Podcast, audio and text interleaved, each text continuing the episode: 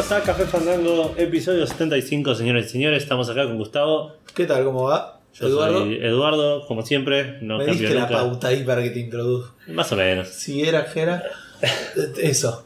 Nada, yo estamos acá grabando el, el podcast que grabamos todas las semanas, excepto la semana pasada. Excepto la semana pasada. Y un par de semanas más que estamos de vacaciones, pero no importa. Pero la semana Eh, pasada fue una catástrofe. La semana pasada fue un imponderable, como se suele decir. Claro, estábamos preparados. Estábamos preparados, se pasó algo inevitable por nosotros. Claro. Se resolucionó, estábamos preparados de nuevo Sí, volvió la luz, empezamos a probar, se volvió a cortar la luz. y dijimos, fuck it, Sí. capítulo de emergencia. Vamos a jugar a Rocket League, dijimos. Tampoco, claro, no, no- no era compatible tampoco con la situación. Eh, así que tuvimos el episodio de emergencia la semana pasada. Esperemos que, lo hayan- que lo hayan disfrutado. Es un, juego, un episodio de juegos de mesa. No es el episodio que vamos a tener hoy. El episodio de hoy es medio 2x1. Es como Es- una cosa. Tenemos cosas de la semana pasada que no pudimos hablar la semana pasada. Tenemos cosas nuevas. Tenemos mil releases. Tenemos mil noticias. No jugamos a mil cosas aparte de. a- ¿Cómo sería la palabra? A pesar Ah, de. son dos palabras igual, por ahí te estaba confundiendo. Sí. A pesar de tener dos semanas, yo por lo menos jugué bastante poco. Eh, podría haber jugado. Tenemos un juego del episodio bastante heavy. Eh, que es el de la semana pasada. Es el de la semana pasada, pero el de esta semana era una mierda, así que fuck it. Y nada, y eso vamos a estar hablando. Tenemos una pregunta de Fandango de la semana pasada también. Claro. Es como un híbrido de, de episodio No sé si 74. es un 2x1, es un 1,5, porque es como el, el segundo del Es un 50%. remaster. una cosa es un remaster del episodio de la semana pasada que nunca salió. No, más que un remaster es un remake. Porque digo, tiene cosas nuevas, ¿entendés? Ay, bueno, los remaster tienen tipo mejor, mejor, No, pero texturas. no, tienen- no, lo de hoy me parece que es más que un HD edition. El de Ah, hoy tiene una, un tema más psycho, un. Definitive Edition para mí. Tiene, sí. tiene un nuevo personaje oculto, tipo. Como el Persona Golden. Van a pensar que va a venir alguien más y no hay nadie acá, tipo, la silla está vacía La semana pasada casi viene un invitado que eh, no, No vamos a quemarlo. vamos a porque- quemarlo, pero digo, qué suerte que no vino. Qué suerte que no vino Porque porque, se cortó no, la luz. no íbamos a poder grabar. Hubiera jugado al Catán por ahí con nosotros. Tal cual. Pero bueno, Perdón, que la gente ahora sabe que es el Catán. El Eh, porque- Eh, Todo tiene sentido. bueno. Episodio 75 correspondiente al viernes 4 de marzo. Yes. Uy, qué bien que le pegué al mes, no tenía idea en qué mes estaba. El, año. Del 2016. Bien. Eh, hoy es jueves 3 de marzo. Sí. Las, son- las noticias son hasta hoy a la noche. Como ya dije, vamos a hablar un montón de releases, vamos a hablar un montón de noticias. No voy a hacer un resumen, realmente no me acuerdo. Bien. Eh, vamos a hablar de lo que estuvimos haciendo en la semana, pero en las semanas. En las últimas semanas, pero antes de eso, Pero antes de eso tenemos el juego del episodio. del mejor Final Fantasy. No es el mejor. De la historia de Eh, todos, especialmente el 9. Vamos a hablar de eh, el Final Fantasy VII. Los que no saben el juego del episodio lo aclarábamos usualmente, ¿no? Es un Sí. juego que corresponde al número de episodio según un libro que tengo yo que los enumera 151 juegos. Así que hasta el episodio 151 tenemos, Estamos cubiertos. estamos cubiertos. Más o menos las trampas que solemos hacer. Exactamente, como por ejemplo hoy, que no conocemos el juego de hoy, pero no- nos perdimos este la semana pasada, así que no tenía sentido no mencionarlo. Es un Exacto. juego muy importante, estamos hablando de Final Fantasy VII, Sí. juego que salió para PlayStation 1 en 1997, o PlayStation X, como le prefieran decir, Eh, desarrollado por Squaresoft Ajá. antes del merge con Square Enix, Con Enix. con, con Enix, claro, antes de convertirse en Square Enix. Eh, es un, un RPG japonés bastante tradicional, con algunos sistemas eh, de, de materia y de, de magia medio innovadores para el momento. Ponerle no era tan, tan tradicional de tanto MP, tanta magia. Este es el mago, tipo, era- tenía una cosa así. ¿Es el primero que mete el Active Time en los Final Fantasy? No, no, no, el primero debe haber sido sin. No, pero Eh. si el 6, el 6 es, por turnos, no es. eh, Tiene Active Time el 6. Ah, Tiene la me barrita. Pero en el 7 el tiempo no corre todo el tiempo, o sea. El 6 también. Ah, sí. Sí, ah, es verdad, el 4 también. Sí, es algo más viejo. Por eso. Es el primero que pasa al 3D, Sí. a, a los polígonos, que hoy en día se ve bastante horrendo. Sí, sí, te iba a Pero decir. en ese muy, momento. muy pocos polígonos. Claro, pero en ese momento era the shit. Porque aparte los, los fondos eran pre-render, que es algo que a mí me gusta mucho, que son fondos predibujados que tenían muchísima más definición que los Claro. eh, objetos dinámicos que podías manejar en el, en el mapa. Lo mismo se nota en el, en el Game Fandango, digamos. Tal cual, en el Fandango, en el Monkey Island 4, podríamos no haberlo mencionado. Y en el Final Fantasy 8 y 9. No hay ningún Monkey Island. ¿Tiene cuatro en el número? No. ¿Cómo se llama? Escape from ninguno tiene número después del 2. Claro, por eso, por eso está. Curse, Curse from Monkey Island, Escape from Monkey Island, Tales of Monkey Island. Eh, como dije, este es el primero que pueden pasar a 3D. Es el juego más caro de la historia en ese, hasta ese momento. Digamos, tuvo un presupuesto de 45 millones de dólares. Ajá. Que lo recuperó enseguida igual.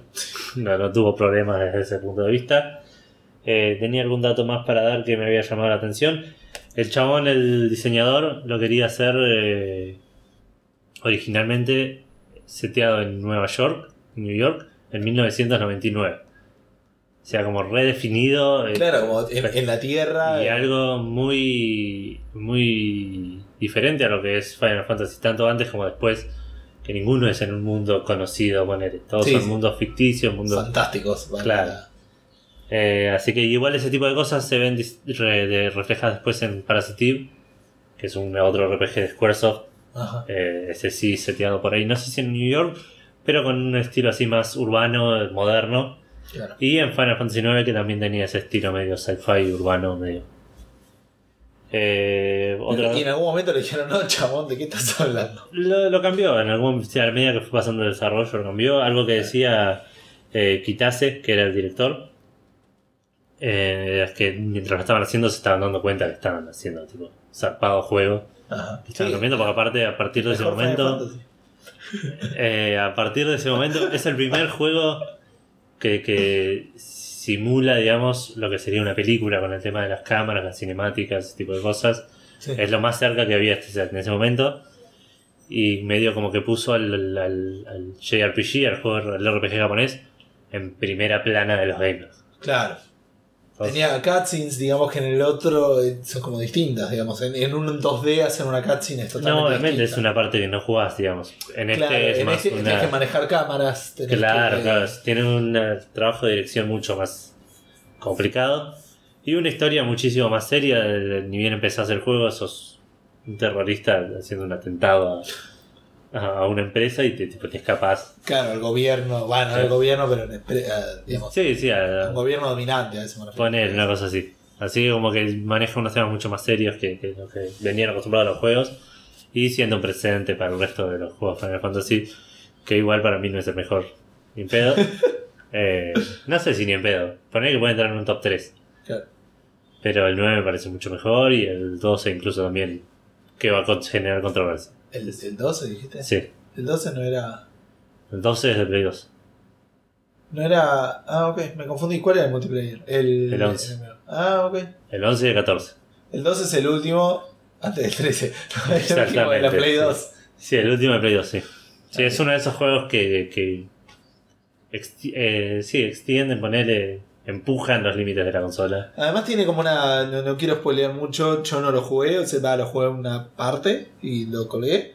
Lo tengo ahora para Vita. Está ahí en la lista de pendientes. Deberías jugarlo, deberías jugarlo antes de que salga el remake. Sí. no, no va a salir el remake, no. chabón. Pero vos no lo vas a jugar tampoco. Este, pero tiene como una un, un- algo que yo me spoileé porque todo el mundo lo sabe en internet. Igual no voy a referenciarlo Por las dudas. específicamente, pero es muy similar a, eh, a la, escena que rompe por ahí al. que termina con la época dorada de los cómics, eh, perdón, la época plateada, de la cual conozco muy poco yo de los cómics, pero se sabe. No tengo idea de qué estás hablando. De lo que pasa en The Amazing Spider-Man 2, en el, en Ah, ok, creo que sí. o sí. sea, la muerte de la novia de Peter Parker Sí. por una falla de Peter Parker. Igual insisto, no sé bien cómo pasa algo parecido en el Eh, juego. Sí, no sé si está. Pero, pero a lo que voy es como una falla determinante del equipo de. Que uno está acostumbrado a que en los juegos le vaya bien y que todo Sí, vaya obviamente. mejorando. Tiene un a, par de. y a que todo se pueda arreglar, digo, como que se toma en serio también algunas de esas cosas. Claro. Que también rompen un poco el, el tema de, bueno, nada, yo puedo- estoy reviviendo gente todo el tiempo, chabón. Tengo un tema acá que revive gente todo el tiempo. Claro. Pero bueno. Eh, sí, hay, hay que ver cómo se justifica también. eh, muchas, muchos juegos lo justifican como, como que realidad no estás muerto, estás noqueado. sí, sí, sí, sí. Y por ahí, por ahí puedes llegar a rescatarlo, pero no quiero hablar mucho en detalle de ese tipo de cosas. No, obviamente. Pero en tiene- Mass Effect la pasás cagando tiros a gente que de un tiro se mueren y después aparece, estás en el gameplay y estás pum, pum, pum. Claro. El escudo, qué sé yo. Eh, pero aparte, igual, más allá de este muy conocido, tiene un par de, de plot twists más muy importantes que son muy interesantes. Que digamos, no es no es que te spoileaste todo el juego. No, obviamente, sé que tiene una muy buena Así que historia. o sea, deberías jugarlo en algún la- momento. aparte, la realidad es que el spoiler tampoco te arruina. No necesariamente. Alguien puede venir a decirte. Bueno, poner que si fuera algo así como el final de sexto sentido, pero igual son películas que se disfrutan. El otro día vi. Más o menos. Sí, no, el otro día yo vi la película esta, que obviamente no voy a spoilear, así que no se preocupen. Pero digo, Shutter Island, que se llama La Isla Siniestra. Sí. Tiene un final bastante revelador, si querés. Sí. Y, y la volví a ver porque mi esposa no se Pero es acordaba. diferente. Y está re buena verla de nuevo. Es diferente porque Shutter Island es una gran película, Leonardo DiCaprio es un gran actor. Yo vi Sexo Sentido sabiendo que pasa y me morí de embole mal. ¿Posta? Sí. Oh. Yo la vi en el cine. ¿está? Lo mismo con, me pasó con Proyecto Blair Witch. Pero igual es diferente, no es un plot twist al final, pero como que sabiendo a dónde va la película, no te genera la tensión que te genera el tipo. Puede ser, pero, es ra- eh, pero eso no es un tema. La atención no va por el plot twist. Normalmente Depende. va por saber el final. Depende. Pero, Depende si, es un plot twist es que tal personaje se muere al Sí, final. o el malo es el todas bueno. las personas, todas las par- partes de tensión en las que por ahí se muere el mal, el bueno, sabes que no, no, no tienen Eh, nada de Puede ser, puede ser. digamos, te, te genera un- una base sobre la cual mirás o experimentás un medio. Sí, sí. Pero ponele. No, no importa. No vamos a seguir charlando de esto mucho más. Pero digo, si vos jugás al Final Fantasy IX conociendo toda la historia, igual lo re disfrutás. Y- Obviamente, igual Final Fantasy IX no tiene tanto twists, tiene un par, pero no, no, no son tan importantes, pero sí, igual, en ese caso sí por ahí disfrutas el viaje más de lo que disfrutas Claro. el, el- el destino. Por ahí es verdad que puede, no, no todos reaccionan igual. Y digo, por ahí hay buenas historias que sobreviven a eh, tener a, a ese tipo de revelaciones. A eso Claro. me refiero. Y hay otras que por ahí no tanto. Claro. Como de sexto sentido. Pero me da la sensación de que Final Fantasy VII, digo, sabiendo eso, igual Sí, lo sí, puedes re disfrutar el juego. es probable. El, el- bueno, por eso, no hay varios, hay varios hay spoilers que- claro. que por ahí esos sí son más game breaking, ponele, Claro. para el que lo, no lo jugó. Era todo un sueño. Bueno, eso fue el juego del episodio. Yo lo jugué, lo terminé. Lo jugué de chico y lo terminé de grande. Es un juego que. En la Play 1. No, lo, lo jugué de chico en la Play 1, me lo prestaron. Pero me parece que estaba el CD rayado, no me acuerdo qué pasó. Eran cosas que pasaban cuando eras chico y tenías juegos físicos. Sí. Y lo terminé jugando en la PSP de Trucho. Ajá. eh, y lo, lo terminé ahí en la, en la PSP. Y ¿Ya ahora. sabías la, la- estas cosas? De la- No. que yo sabía, no lo sabías. No, no, no, no lo sabía. eh, y, y me sorprendió bastante. Sorprendió bastante. Aparte, después en internet hay un montón al respecto. Claro. Teorías de cosas así. Pero nada, no, de vuelta, no quiero No, no, obviamente. obviamente. profundizar. Eh, pero sí, es un, es un gran juego. Es un juegazo. Tenés que tener estómago para sobrevivir a los. Para, Los gráficos. claro, aceptar. Envejeció muy mal. Envejeció bastante mal gráficamente. Eh, Como, perdón, como toda la primera era 3D. La primera Claro, 3D es la cual. que peor envejeció de todos tipo- los juegos. 96-2002 creo que es una era nefasta para los gráficos. Ah, hoy. Sí, sí, sí. Vistos hoy. Es como que eh, la, la- Atari es el equivalente, ¿me entendés? Es como el 2D hecho mal. Claro, Vos sí. ves un es- juego de Atari hoy y te sangran los ojos. Tal cual, es, es ET juego- pero en 3D. Claro, es esa época. No, no sabían hacer 2D y en esta época no sabían hacer 3D. Tal cual, Que perduraran en el tiempo. tal cual. Pero, no, pero sí, es un gran juego. Lo que iba a decir, iba a mencionar una cosa más. Seguro era de Final Fantasy 9. No, no, no, era de este juego, pero no me puedo acordar qué era. Ah, que tiene muchas cosas que sobreviven por ahí de lo que fue, de lo que eran los juegos 2D. Este de los juegos 2D, algo, una crítica, por ahí crítica entre comillas, que le hice yo al Final Fantasy VI, es que muchos, hay muchas cutscenes que pretenden ser cómicas, medio como con los muñequitos saltando y, me da, y a mí me da la sensación de que es un chabón moviendo un muñeco así jugando en el piso. Y vos me decías que por ahí era el contexto de ese momento, como era lo que podían hacer, digamos.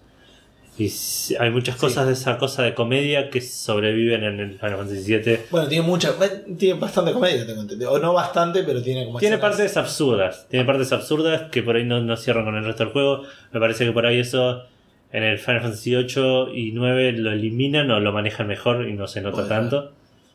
Eh, en el 10 ya es otra cosa diferente, es otra consola, digamos, pero pero me parece que este sufre de ese tipo de cosas, de cosas que, viejas que sobreviven por ser un juego de transición casi. Claro. Así que nada, lo recomiendo a cualquiera que no lo jugó y, y de Está hecho, para PC, para Play 4. Está para PC, está para Play 4, está para Vita, digamos, en Sí. la PlayStation 1 Classic. Eh, y lo que te decía vos, si no, el que no lo jugó, No esperen el remake, les recomiendo que jueguen primero este y después jueguen el remake. Sí. Y el que lo jugó, no esperen que el remake sea lo mismo. Bueno, sí, eso ya hemos hablado repetidas ocasiones de ese juego, que nunca va a salir. Eh, sí, Vamos a estar viejos. Pero bueno, eso fue el juego del episodio. Bueno, ¿Podemos seguir con lo que estuviste haciendo esta semana? Podemos. Estas semanas. es- estuvimos, ¿qué estuvimos haciendo estas dos semanas? Tengo dos cosas para charlar en conjunto contigo. Eh, así que vamos a arrancar por lo que no es haces. No Dale, es da- sello. dame, la- dame el, el- la- el traspaso con eso después. Eh, Claro, tu final. hacemos algo así. Eh, primero y principal, lo que estuve jugando mucho es el Persona 3 portable en el Bondi. No tengo idea cuántas horas voy, pero son bastantes. Ya tengo mi party. En el Persona vos tenés una party de 4 y ya tengo 3 que estoy dejando afuera. O sea, ya, tengo, ya podría Ya armar dos tenés, parties, claro. digamos. Eh, es- El, el 4 eran No me acuerdo. 8, puede ser. Puede ser. Sí, me parece No, que sí. no quiero nombrarlos porque Me parece que eran 4 parties. sé que un oyente todavía no está jugando, así que Ah, no, está bien. Es, es un gran no voy juego. a. Lo que nunca hubiera creído, porque el combate es muy parecido, la mecánica es muy parecida al 4, Sí, y se ve que tiene diferencias sutiles, porque yo jugando al 4 disfrutaba mucho más el combate y levelear que en el 3. Bueno, ahora me imagino que te darás cuenta, por ahí tendrías que ver los juegos al revés, pero el 4 es una versión perfeccionada del 3. Sí. El 4 es agarrar el 3, todo lo que tenían en el 3 lo corregimos y cambiamos la historia. No, obviamente. eh, Mecánicamente la historia te puede gustar más una o la otra. Claro, mecánicamente a eso me refiero. No sé bien cuáles son las diferencias sutiles, pero en este me siento mucho más vulnerable. Tal Eh, cual. Podés perder de una en un combate, aunque siempre algo de culpa tenés. Ya por el hecho de que vos tenés al principio del combate, porque para los que no saben o no lo conocen, digamos en el Persona 3, la parte más de RPG, estás navegando un laberinto si querés, y hay monstruos a los cuales les tenés que golpear.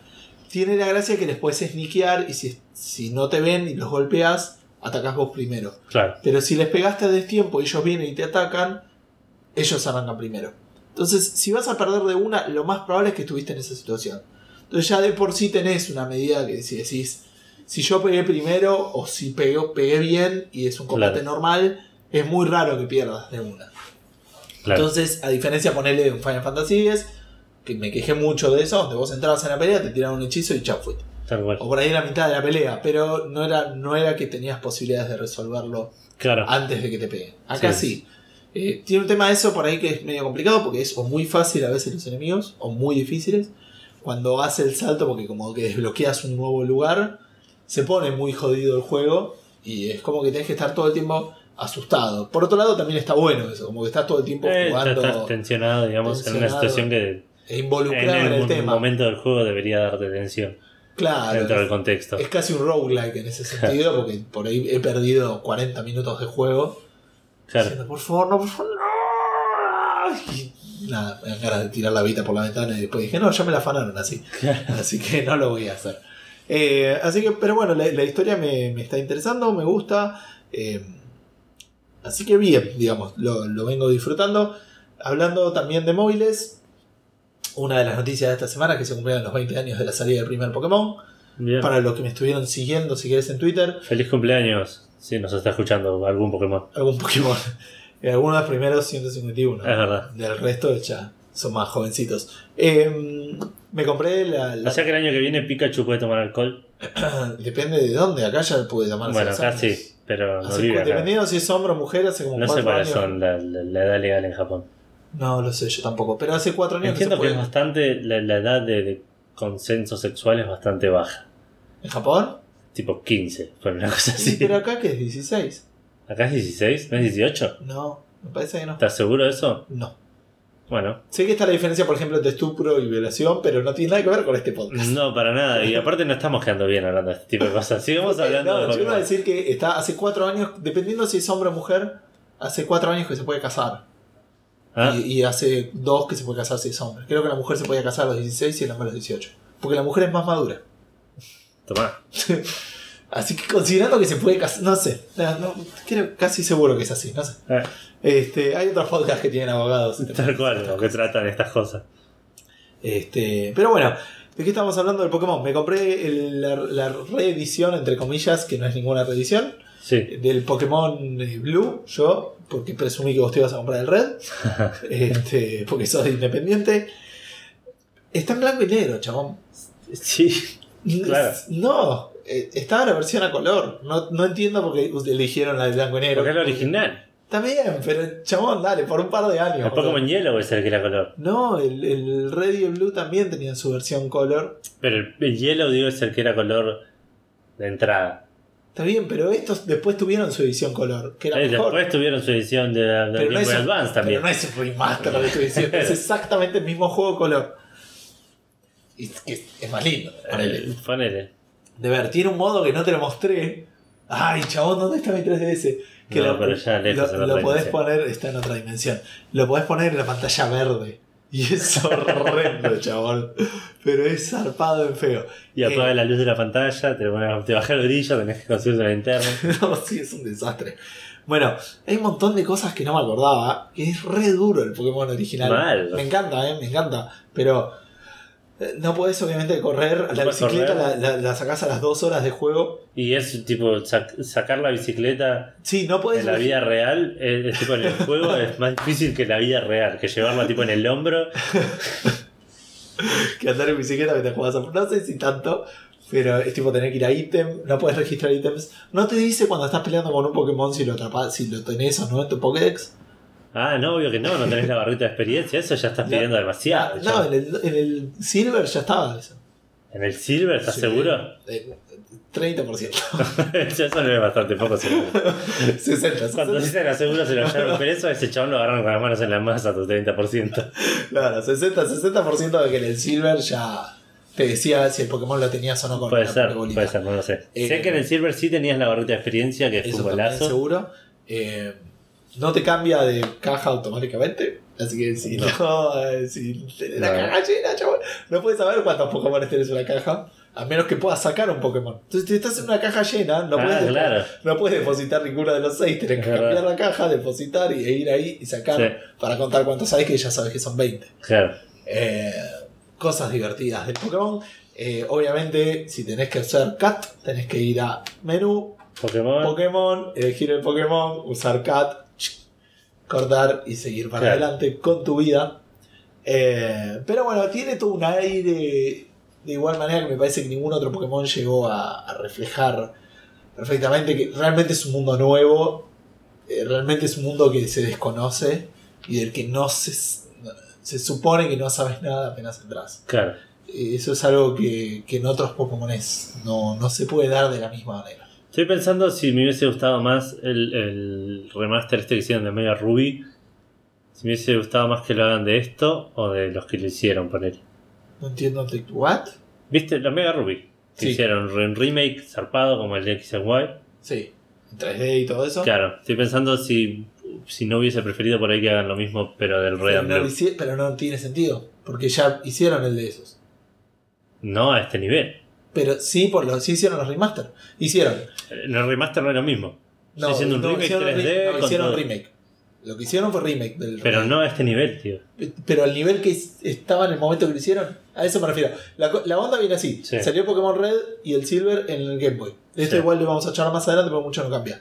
Porque hubo novedades de Pokémon. Después, ¿qué pasa? Sale la Nintendo Advance, Sí. eh, Game Boy Advance. El problema con la Game Boy Advance. el problema con la Game Boy Advance es que no podías traer Pokémones de la generación anterior. Ok. No había manera de conectarlos físicamente. No, sí. De ahí en adelante, que eso fue lo que dijeron en la Direct y es así, de ahí en adelante sí Siempre hay maneras, pudo, sí. siempre se pudo llevar para adelante. Entonces, ¿qué hicieron? Cuando vos tenías el Game Boy Advance y tenías el tercer color, el tercer juego, el rubí o el zafiro, no tenías manera de traer los Pokémon del juego anterior. claro. Entonces sacan el primer remake, Sí, para que el es el Pokémon Red, que se ve como se veía, Claro, el, el Silver y el. no, como se veía el, el Ruby, El Ruby, el- lo mismo que hicieron. Después sacaron para también para Advance Sí, la eh, no para en la 3DS sale el Pokémon eh, ¿cómo se llama el primero? poner el, el- el negro y el blanco salió uno antes antes que de 3DS. sí Eh... Oh, no para DS no para 3DS bueno, para DS sí. ¿Cuál era? no me acuerdo no importa sale ese y para DS sacan la remake del Silver ¿No era el Zafiro y el Rubí estos? ¿Los de DS? No. Esos son los de Advance. ¿Estás seguro? 60%. Eso es un número. bueno, mirá, vamos a ver la lista de juegos de Pokémon. Pero lo que voy es que siempre en una generación rehicieron el siguiente. Entonces ahora en la 3DS rehicieron el de Advance. Cuando la próxima generación de Nintendo van a rehacer el de DS. Si Eh, todo sigue su rumbo, digamos. Ok, a ver, para, lo tengo acá. Gracias. A ver. No, Generations no. Uy, chabón, dale. Tenés que tener la lista de juegos. Andá a Starter Pokémon, Oh, no, pues. ¿A Oh, dónde querés ir a Starter no sé, listo. Esto es re radial lo que está pasando. Video Games. Listo. Pokémon Video Game Series, acá está. First Generation. ¿Por qué no tiene los nombres fáciles de leer? ¿Me puedes decir? Por... Ahí está. No, esos son Sí. los que no están. ¿Cómo no? Ah, bueno, no sé. Pokémon. Red and Blue, Yellow, Pokémon Gold and Silver para Game Boy Color, Pokémon eh, Ruby and Sapphire y Fire Red y Green para Game Boy Advance. Ah, mira, eh, ¿ves? Antes lo dejaron el green afuera ahora porque, bueno, después vamos a hablar. Sí, está bien. Eh, DS, Diamond and Pearl. Diamond and Pearl, ahí está. Bueno. Y sacaron el Diamond and Pearl y sacaron el remake del Silver y el, y el Gold. En la Eh, DS. claro, Heart Gold y Soul Silver. Después sacaron otro juego en la, en la DS, que es el Black and White y el Black and White 2. Sacaron un montón. Eh, claro. Después, para la 3DS, sacan el X y hacen el remake del siguiente. El tema es que siempre que hacen un remake, lo hacen a la tecnología El del momento. Del momento. Insisto, de igual manera, al principio viene una excusa, porque en Advance no había manera de traer los de Red y Blue. Sí, sí, sí, obviamente. Y después, en el. Porque en el Red y Blue todavía no tenías los de los segundos 100 Pokémones. Claro. Que los podías conseguir en eventos, porque estaban en el juego. No, mira. Entonces, si querías un starter del segundo juego, como Chikorita con L, si en un evento te lo podían dar y podías llevarlo a Ruby o Sapphire en ese momento. Entonces, ¿qué hiciste después? Después agarras y decís, bueno, eh, ya está. Cuando hicimos el DS, hicimos el Soul Silver y el Heart Gold, ya, pueden, ya están todos los juegos de Pokémon que pueden compartir Pokémones. Claro. Entonces, la excusa para hacer el de Advance fue llevarlo al 3D.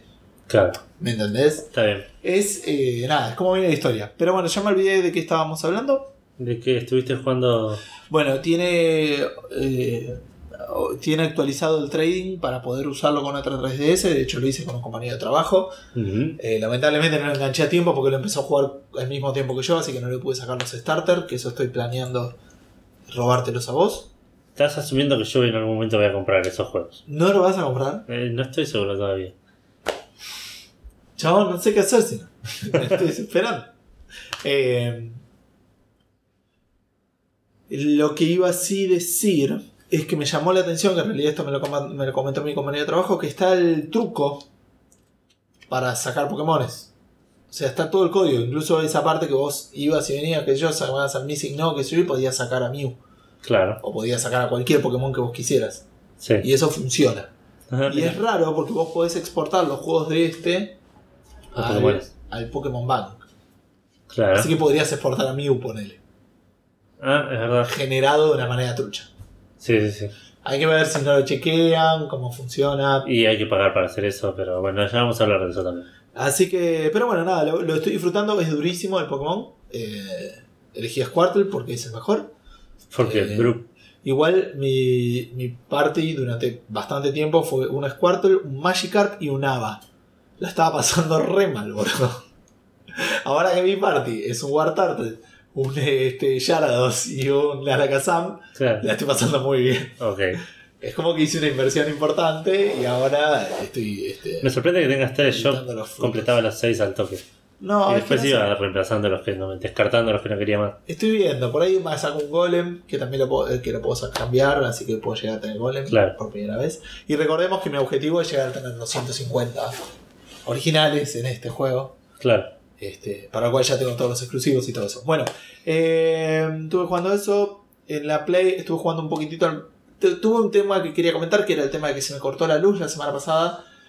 Un día, pero antes de que se me corte la luz, estuve dos días sin internet. Lo que fue bastante garrón porque yo estaba jugando Rocket League y StarCraft 2. Claro. StarCraft 2 es un juego single player, me dijiste, Edu. Sí. Y tenés razón.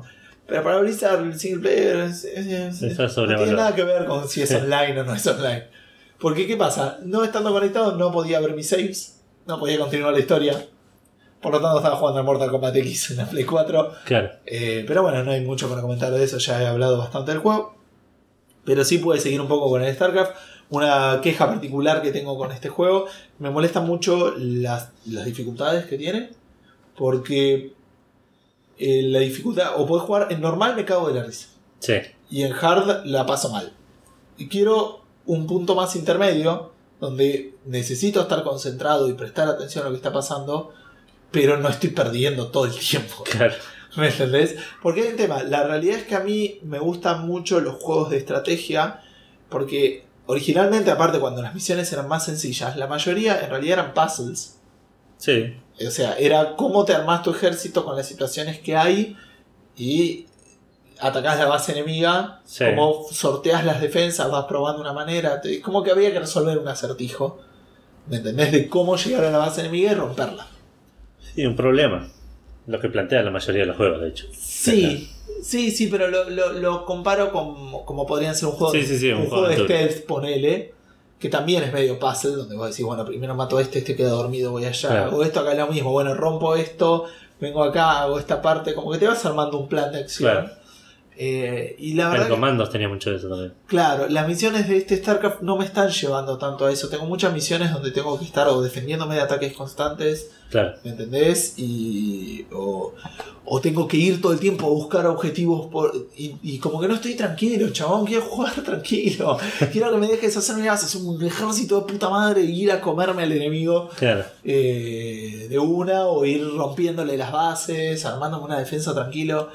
Nada, o sea, lo estoy disfrutando porque es un buen juego, la historia me interesa, pero no lo estoy disfrutando como otros RTS donde está más hecho a mi medida, digo, a lo que yo espero de un RTS. Claro.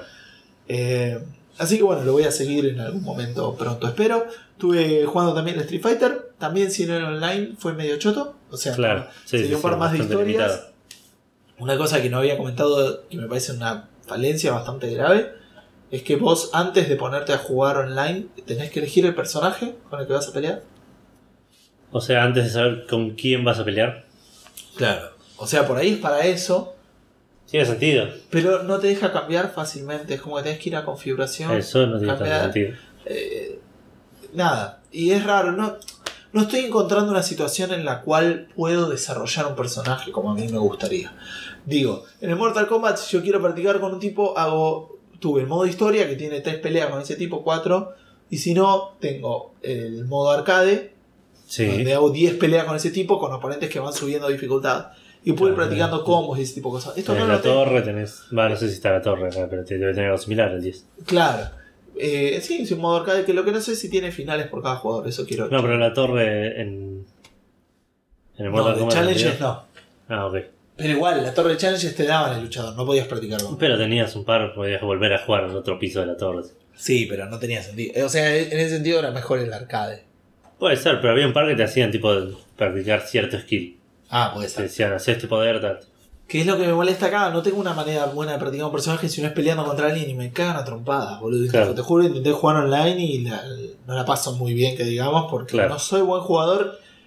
Insisto, me gustaría tener un modo de práctica que me enseñe combos y ahí podría hacer otra cosa. Que se me quede quieto, pero no, que no tenga yo que ir y ver, probar cosas. Claro, Ha- Haceme. un tutorial. Ya sabés cómo son los combos. Digo, vimos videos del Street Fighter o vimos videos del Mortal Kombat antes que salieron y los desarrolladores conocen buenos combos. Vos ves cómo te muestran y no te hacen piña, piña, patada. ¿Me entendés? Te hacen un, que, que hacen una habilidad, le pegan, salta por el aire y en el aire le enganchan otra cosa. Claro, Tenés uno de esos combos más o menos que tenés pensado. No te digo mostrarme todos, pero mostrarme dos o tres fáciles que pueda reproducir en el juego y yo me pueda sentir como que. Porque si no, lo que pasa es que estando en un lugar tan novato como yo, que probablemente esté en lo más arriba de los novatos si querés, pero sigo siendo novato, me la paso, me canso de ver oportunidades perdidas. Donde le pego y sé que, uy, chabón, si yo subiera a jugar, sabes lo mal que la estaría pasando, pero le di otro golpe y ya está. claro. Tipo, ca- cayó en el aire y yo dije, le podría haber hecho 20 golpes ahí, pero no lo hice porque no soy bueno y Claro. no sé qué hacer. Sí, sí, sí, no tengo, no tengo el conocimiento de, como para. De cómo seguir esto. Esta, esta situación que se me abrió que fue espectacular. Así que bueno. eh, y por último, antes de hacer lo que estuvimos en común, Rocket League. Estuve jugando los Ranked. Empecé muy bien, bajé un poquito al final, eh, entré en la categoría 4, creo que sería, o la 3, no sé. Sí, La el, Prosper elite, Elite. el primer Elite.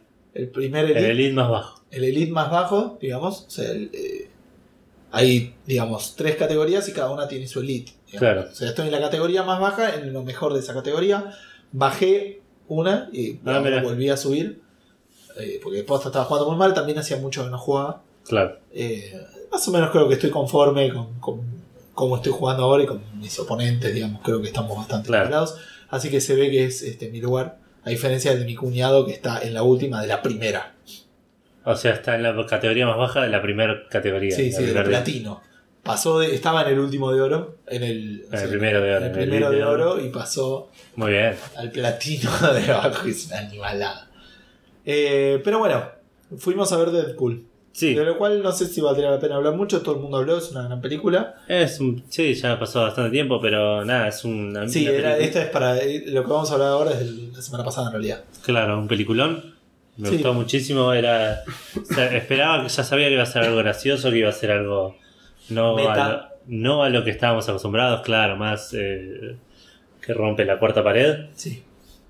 Pero. Pero no esperaba di- divertirme tanto y que me guste tanto. Tenía un poco de miedo de que sea medio. Yo no conocía nada del personaje. todo. Yo conocía muy poco, claro. Eh, Tenía muy poco conocimiento del personaje. Y me- según me dijeron, este es uno de los dos orígenes que hicieron. Ajá, Es uno de los dos con, de, de los cómics. claro. Eh, pero nada, es un gran, una gran película. El personaje es genial. Toda la historia está muy buena. Es, y los, los chistes, todo está. Sí, es, es una historia muy sencilla, si te pones Sí. a pensar. Eh, o sea, durante la primera mitad o. Pero está bien Durante- contada. Sí, pero el, el primer tercio de la película como que te cuentan una parte y te cuentan, te van contándolo atrás como para mezclarlo, pero la realidad es que es una historia súper sencilla. Por eso. Y sí. está bueno, porque digamos no necesita más. No, no, no, pero por eso me parece también muy valioso que dijeron, bueno, tenemos esta historia así sencilla, pero no la voy a contar, no la voy a, a- a estirar sobre la mesa, sino que voy a fragmentarla y meterla así, dar la vuelta y, y empezás como en el medio de la acción y volvés un poco para atrás y te muestran otra cosa y volvés a la acción Sí, va y vuelve hasta más o menos. hasta la mitad de la película. hasta la mitad y después la, la- la segunda mitad es lineal. Eh, yo soy bastante maricón, particularmente con las historias tristes. ¿Qué tiene que ver con Deadpool? Tiene que ver con que me puso mal la historia de- del inicio de Deadpool. Ah, ok, pero su origen. Nada, su origen obviamente no, es, es- es medio trágico. O sea, la tragedia lleva a la comedia, digamos, Claro. es así. Pero nada, soy bastante maricón. Comedia es tragedia más tiempo, dicen. Eso dicen. Así que tiene como unas partes que me pusieron peor de lo que me debían haber puesto. Como que no podía disfrutar las cosas. Me decía, che, pero es flaco, boludo. Claro. Es un garrón esto que le está pasando. Pero bueno, nada, eso porque yo soy un puto de mierda. Pero digo, la película la verdad que estuvo muy buena y, y- y la disfruté, Sí, la disfruté sí. mucho. Y estoy esperando la secuela que ya fue confirmada. Sí, Eh, y lo otro que fuimos a hacer fue un juego de escape. sí, esto es lo, lo- algo extraño que nosotros no sabíamos que existía. Sabíamos que existía, Sabíamos que existían, no en este no país. sabíamos dónde, claro, ni, ni si lo podíamos hacer de alguna manera. Estamos hablando de un lugar llamado Eureka. Sí. Eh, no sé si alguno lo conoce, pero el Podemos después poner un link y todo eso. Seguro, seguro vamos a, a linkearlos para que puedan ir. Eh, es un lugar donde vos vas, te meten en una habitación, te presentan una- situación y vos tenés que resolver una serie de acertijos Sí. para escapar de la habitación. Un Claro. escape the room en la vida real. Tenés una hora Tenés una con hora, un timer ahí que te está todo el tiempo. Boom, boom, boom, eh, claro, y tenés que encontrar la llave de la puerta, ponele, y hay un, un- un cofre con una combinación, un portafolio, tipo. Sí, no vamos a decir. Obvio este, que no, pero digo- No vamos a spoilear, pero digo, eh, en la habitación que estábamos había como tres o cuatro cosas cerradas con candados, con, con combinaciones. con combinaciones. Entonces era claro. cuestión de encontrar esa combinación a algún lado y ahí abrías y encontrabas pistas para sacar la próxima. Estaba muy bien hecho, que era algo que me preocupaba. Tenía miedo que o sea muy fácil, o sea muy obtuso, o de alguna manera no se sienta satisfactorio resolver las cosas. Fuimos cuatro, fuimos las dos parejas. Fuimos cuatro, claro, sí. Eh, y se nos hizo bastante dinámico todo, si bien estuvimos trabados en un par de partes. Mucho Eh, al principio. Mucho al principio y un pedazo en el medio. Al principio era raro igual porque tenían 20 millones de cosas para ver, como que estábamos todos mirando por un lado. Claro, te, sueltan ahí, te dicen pasó esto, tenés que hacer esto, y nada, y tenés que empezar a, a revisar las cosas. Claro, Eh, encontramos un par de pistas que eran para más adelante, tipo... sí. Algo Pero- que nos habían avisado, pistas falsas. cosas que Claro. pensás que significa algo y en realidad no Y en significa realidad no nada. significa nada. Pero no, estuvo muy bueno.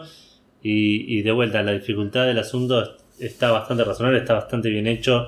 El flow de, de- de cómo vas resolviendo las cosas Sí. está pa- parece bastante bien pensado. Salimos entre 15 y 10 minutos antes Creo que nos terminar tipo el sí, tiempo. 13 minutos o cosa así. Cuando resolvimos. Considerando que perdimos 15 minutos al principio. Al principio tardamos un montón. Sí, Pero bueno, de- por ahí es Es razonable. parte, claro, de vuelta sí. estábamos mirando todo lo posible. tal cual. Dividimos en grupo. No dividimos en grupo formalmente, pero como que se dio. Yo Sí. empiezo por acá, yo empiezo a mirar acá. eh, Eh, yo creo que es bastante lógico que no estemos los cuatro mirando lo mismo. No, no, obviamente, pero quiero decir que se dio. eh, eh, Sí, sí, estuvo bueno que todos participamos casi Sí. de manera igual, todos en algún momento resolvimos algo. sí, sí. Pero bueno, el lugar se llama Breca, queda por Palermo. Tiene como Eh, tres o cuatro juegos. Tiene tres juegos y están por agregar dos más. Sí. Eh, y lo recomendamos, yo por lo menos lo recomiendo bastante, lo- me pareció bastante disfrutable. Sí, el que hicimos nosotros se llamaba La Oficina del Detective Spencer. Exacto. Así que estuvo bueno, por lo menos ese estuvo muy bueno. Ese por lo menos, claro, es bastante Para ir bueno. así entre 3, y 4, lo recomiendo. No recuerdo la dirección exacta, pero bueno, ya vamos a poner. Soler, ¿no era?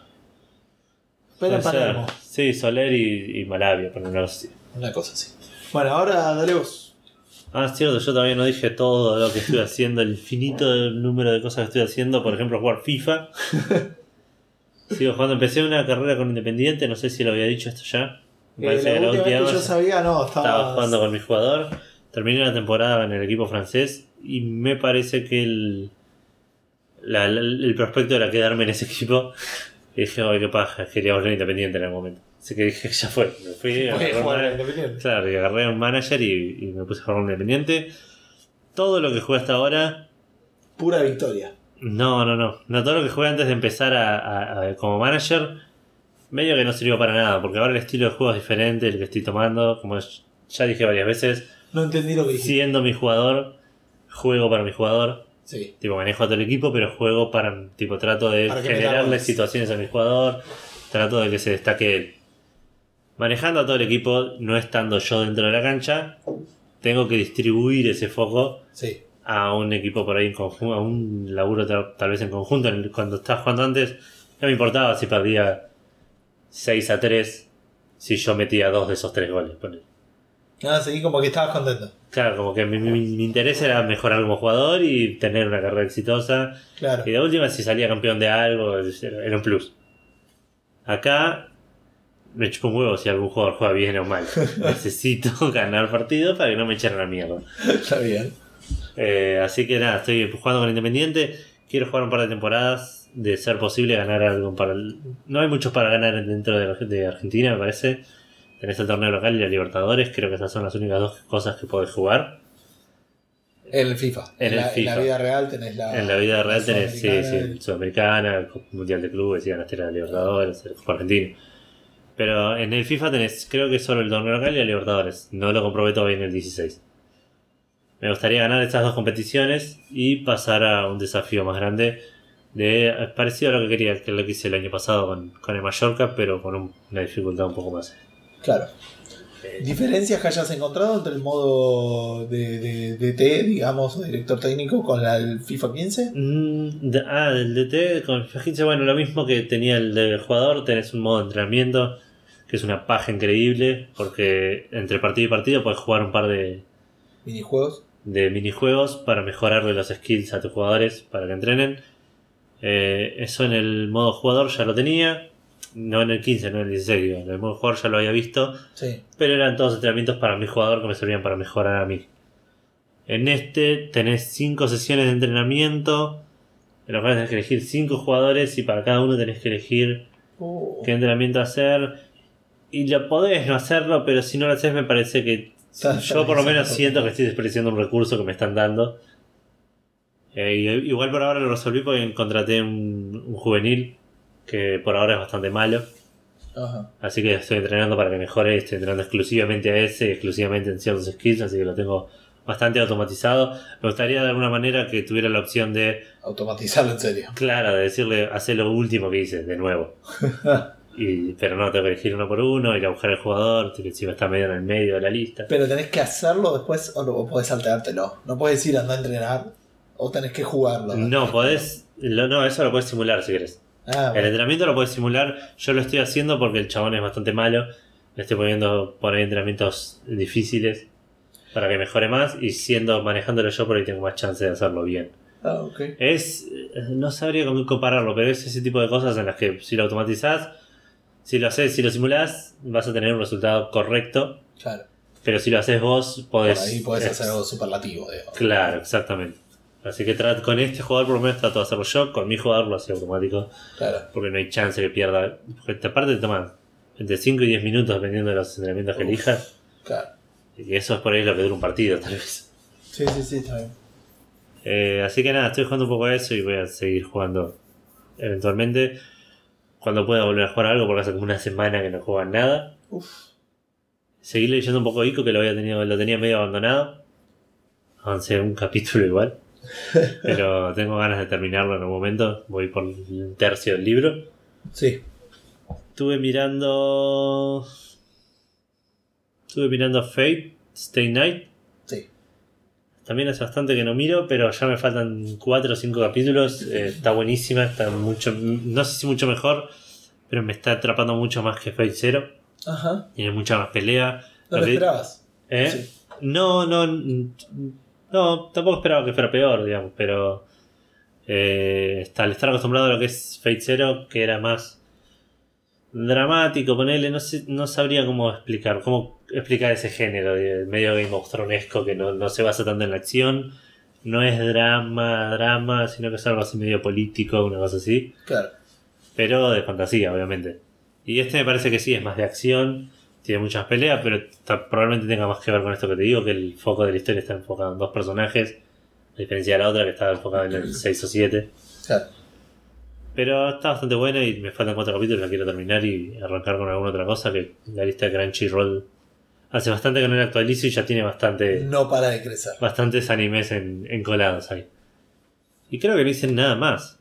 Me resulta extraño, debe- algo más debo haber hecho, Seguramente. pero debo haber jugado al Dissidia un poco, pero fue hace tanto tiempo que quién sabe. ¿Quién sabe?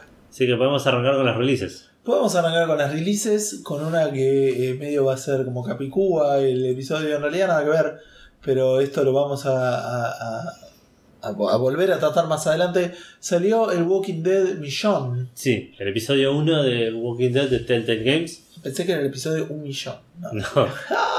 Este, Pa, pa, pa, pa, pa. Eh, Millón es un personaje del Millón cómic es y un de la personaje serie. del cómic y de la serie, exactamente. Es la morochita de la, de, de la katana. Que tuvo, ahora tiene su propio juego hecho por Telltale. Ajá. Ya habían aparecido varios personajes igual del, del, de la- del cómic en realidad. Claro. En los juegos anteriores, en las temporadas 2, no lo sé, imagino que también. Pero en la temporada 1 está Herschel, está Glenn, que son personajes de la serie muy importantes. Y ahora sale este que es eh, dedicado eh, exclusivamente a Millón. Claro. Imagino que será de antes de la historia del cómic. Ajá. No lo digo por nada en especial porque no leí el cómic, pero me da la sensación de que en el cómic aparece en un momento más adelante de Millón, como con un personaje ya bastante Establecido. claro. establecido, como que, y esto debe ser- me imagino yo que debe ser una especie de, de origen. Tuvo re- críticas medio mediocres, medio mediocres, es una redundancia. Eh, 69 de parte de los críticos en Metacritic, de 36 críticos, y 67 de parte de los críticos en OpenCritic, que es entre mediocre y correcto. Sí, es la primera vez que un Walking Dead de Telltale. No recuerdo los scores anteriores, pero suele. Pero El- la primera temporada, aclamados. la primera La temporada primera y la fue segunda Game of the. Year, digamos. Y la segunda, yo escuché No buenas fue cosas. Game of the Year, pero digamos, sí, Pero no porque sé. perdió novedad. Claro, no porque era producto de. No, de no, no, tenés razón. Pero no, no lo recuerdo, eso estoy diciendo. Bueno. Y de parte de los usuarios, incluso peor, le fue porque le, le pusieron 56 de, de 90 usuarios, de nuevo. Cuando hablamos de usuarios, estamos hablando de gente que no, le gustó el- cómo se veía un personaje y le puso uno. Sí, Y gente que le encanta Walking Dead, entonces le puso 10 sin jugar. claro. O le encanta Telltale o. Oh, el claro. Call of Duty es una mierda, así que le pongo 10. Claro, para que llegue más alto que. Así que no parece ser de lo mejor de, de, de Telltale. Debe ser mejor que Jurassic Park, me imagino. Por lo cual, nada, si te gusta Walking Dead es una, debe ser una buena apuesta. Sí, lo creo que sea un mal juego. Van a ser tres capítulos nomás. eh, a diferencia del resto de los de los juegos de Walking Dead o de Telltale en realidad. Sí. Así que es cortito, supongo que ya antes de medio de mitad de año ya va a estar terminado. Bien. Otro juego, eh, esta vez en partida doble. Estamos hablando de Fire Emblem Fates, que salió medio a lo Pokémon con la Claro, con versión el red, el red y el blue. Claro, Birthright y Conquest. Los dos tuvieron scores bastante similares. ¿Quién lo hubiera dicho? ¿Quién hubiera dicho que no tuvieron el mismo score porque son el mismo juego con algún cambiecito? No, no es algún camisita. La historia cambia, pero No, tengo entendido. eh, La mecánica probablemente no. claro, digamos, a menos que alguna historia, sea- una de las dos historias sea peor que la otra, pero Puede ser. habría que ver, no sé. De la cuestión que tuvieron los dos 88 y 87 de parte de los críticos, en realidad Conquest tuvo 89, pero no me interesaba hacer esa diferencia. Pero la hiciste igual. La hice igual, ya fue. Ah, Y de parte de los usuarios tuvo 77 y 74 respectivamente, Birthright y Conquest. Así que eh, entre bueno y bien, digamos. sí. Es sí, un sí, juego, es un juego táctico. sí. Me, eh, me- cuesta ver la diferencia entre bien y bueno igual. Es como que. Bien es tipo correcto. No, chabón, bien es bueno. No, no. Bien es del mismo. Es entre bueno y No, muy si, bueno. si algo que te gustó, no decís estuvo bien. Estuvo bueno. ¿Cuál es la Bueno, eh, no, en vez de me vas a decir que estuvo bueno y estuvo bien, es lo mismo. Eh, no, no puedes, te estás atrapado, ahí no puedes salir. Para mí es entre bueno y muy bueno. Es, Para mí- entre bueno y muy bueno. Un 89 es muy bueno. Es casi un 90, puede ser. Es como que. Para mí, bien y bueno son escalas distintas. Es como que tiene entre un 6 y verde. no, no sé, para- no estoy de acuerdo. No estoy de acuerdo en esa, en esa escapatoria que quisiste hacer. Pero bueno, parece ser buenos juegos. Son de vuelta tactics por turnos. eh, muy similar a lo que era el Valkyrie Chronicles. O el Fire Emblem. Eh, no jugué el Fire Emblem Pero- anterior. pero sí, pero este- es Pero táctico. quiero compararlo con alguien que no jugó Fire Emblem. Para alguien que no jugó Fire. Ah, ok, ok, ok. El Pokémon X también es muy parecido al Pokémon X y poner, no voy a compararlo. Eh, siguiendo. Far Cry Primal. Far Cry Primal. Far Cry Primal. Far Cry Primal. Uy, no puedo pronunciar. Far Cry Primal. Sí, Salió las- también hace dos semanas el Far Cry prehistórico. sí. Otro que usó, lo, usó la mecánica Fallout 4. De, te anuncio un juego AAA Ah, sí. meses antes de que salga y no 15 Sí, sí. años antes. Eh, eh, me parece igual este es más Fallout New Vegas, ponele. Pues igual la gente dice que no, aunque hay algunas No, evidencias no, no de me refiero en el tema No, de la- ellos- del anuncio. No, pero ellos lo venden más como que es el Far Cry 5. 5, pero que simplemente le, le cambiaron porque no, no es la misma mecánica que Ok. el Far Cry 2, 3 y 4. Puede ser. Pero dicen que hicieron el laburo como si fuera el Far Cry 5. Hicieron un motor nuevo. El Far Cry 4 era. Para- igual el Far Cry 4 y el 3 era no sé si son. retrocompatible o no. Recontracompatible. Recon- ¿Con qué? Con la Play 3. Eso no tiene nada que ver. El Primal es exclusivo. eh, Yo creo que sí. Cuando si tengas un juego exclusivo de las nuevas generaciones, para mí ahí haces un cambio de motor casi seguro. Pero no tengo manera de saberlo. Eh, no, Vamos no, a chequearlo. no estamos trabajando en eso, pero digamos, me parece que es un tema de negocio eso más que de capacidades Sí, sí, técnicas. yo estoy de acuerdo que probablemente sea más un Fallout New Vegas, pero ellos lo venden como si fuera realmente. Ok. Por otro lado, a ellos les conviene venderlo así. Me conviene venderlo. Tal cual. Como sea. Sí, efectivamente el Far Cry 4 está para PlayStation 3 y para Xbox 360. O sea, un salto cualitativo en un juego intermedio entre dos consolas y un juego exclusivo de las nuevas me parece que tenés que hacer. El mismo salto entre el Assassin's Creed 4 y el Unity, ponele. Que es- Ponele. No sé si ese es un poco nuevo. más grande. pero, no sé, ¿no? ¿vos jugaste? boludo? Sí, era un motor nuevo, chabón, ¿no viste cómo salió? Sí, re bien. Pero por fuera de eso, eh, no sabes. No lo sabes. Bueno, No lo sabemos. no lo sabemos. Cuestión que Far Cry tuvo buenos scores, entre bien y bueno. Contanos, ¿qué es entre bien y bueno? Eh, de parte de críticos tuvo 76 en Metacritic y 77 en, en OpenCritic, de 70 y pico críticos ambos. Y de parte de los usuarios, un poquito más bajo, 63 de 287 usuarios. Claro, yo en una escala más racional diría, estuvo por ahí entre- para los usuarios entre regular y bueno, y para los críticos bueno. ¿Por qué entre los, para los usuarios entre, entre regular y bueno hay un solo valor? No, es que está ahí, tiene un 60, un 60, entre 50 y 60 es un regular, más de 70, 70 y 80 es uno bueno, está entre 60 y 70, está entre regular y bueno. Ok, me, dejé de prestar atención en algún momento. No es un juego que me interese, vos probablemente sí. Sí, pero vas Eh, Tengo que jugar a 4 todavía. Algo que vale la pena mencionar en estos tiempos es un AAA que salió sin problemas. No Sí. escuché nada tipo de no anda o crashea o. No leí mucho Sí, tampoco al no, hay dos cosas que sí tenés que escuchar, que es que no salió con un Season Pass o que no lo vendieron así tan agresivamente como es Ubisoft. Y Sí. otra- eso, eso fue bastante llamativo, que también va a pasar con otro juego que se viene en un ratito. Y otra cosa que también es bastante interesante, que es eh, levantó polémica, es que están diciendo por ahí que el mapa es muy parecido al del Far Cry 4. Como que el mapa igual, eh. No, tira- no estamos Sí, hablando o del sea, motor. Pero como que afilo dibujan- los colmillos para dibuja-. Por eso no lo dije antes. Estaba esperando que la gente se distraiga con. Por ahí está viajando en Bond y alguien se peleó, se puteó y dijo. ¿De, qué están hablando? Bueno, no, No, sé. no importa. El Parque 4, qué sé yo. Eh, pero como que tienen el- eh, la estructura de los ríos. Hay como un río principal muy parecido. Bah. Aunque en algunas partes tiene tierra y el otro es río.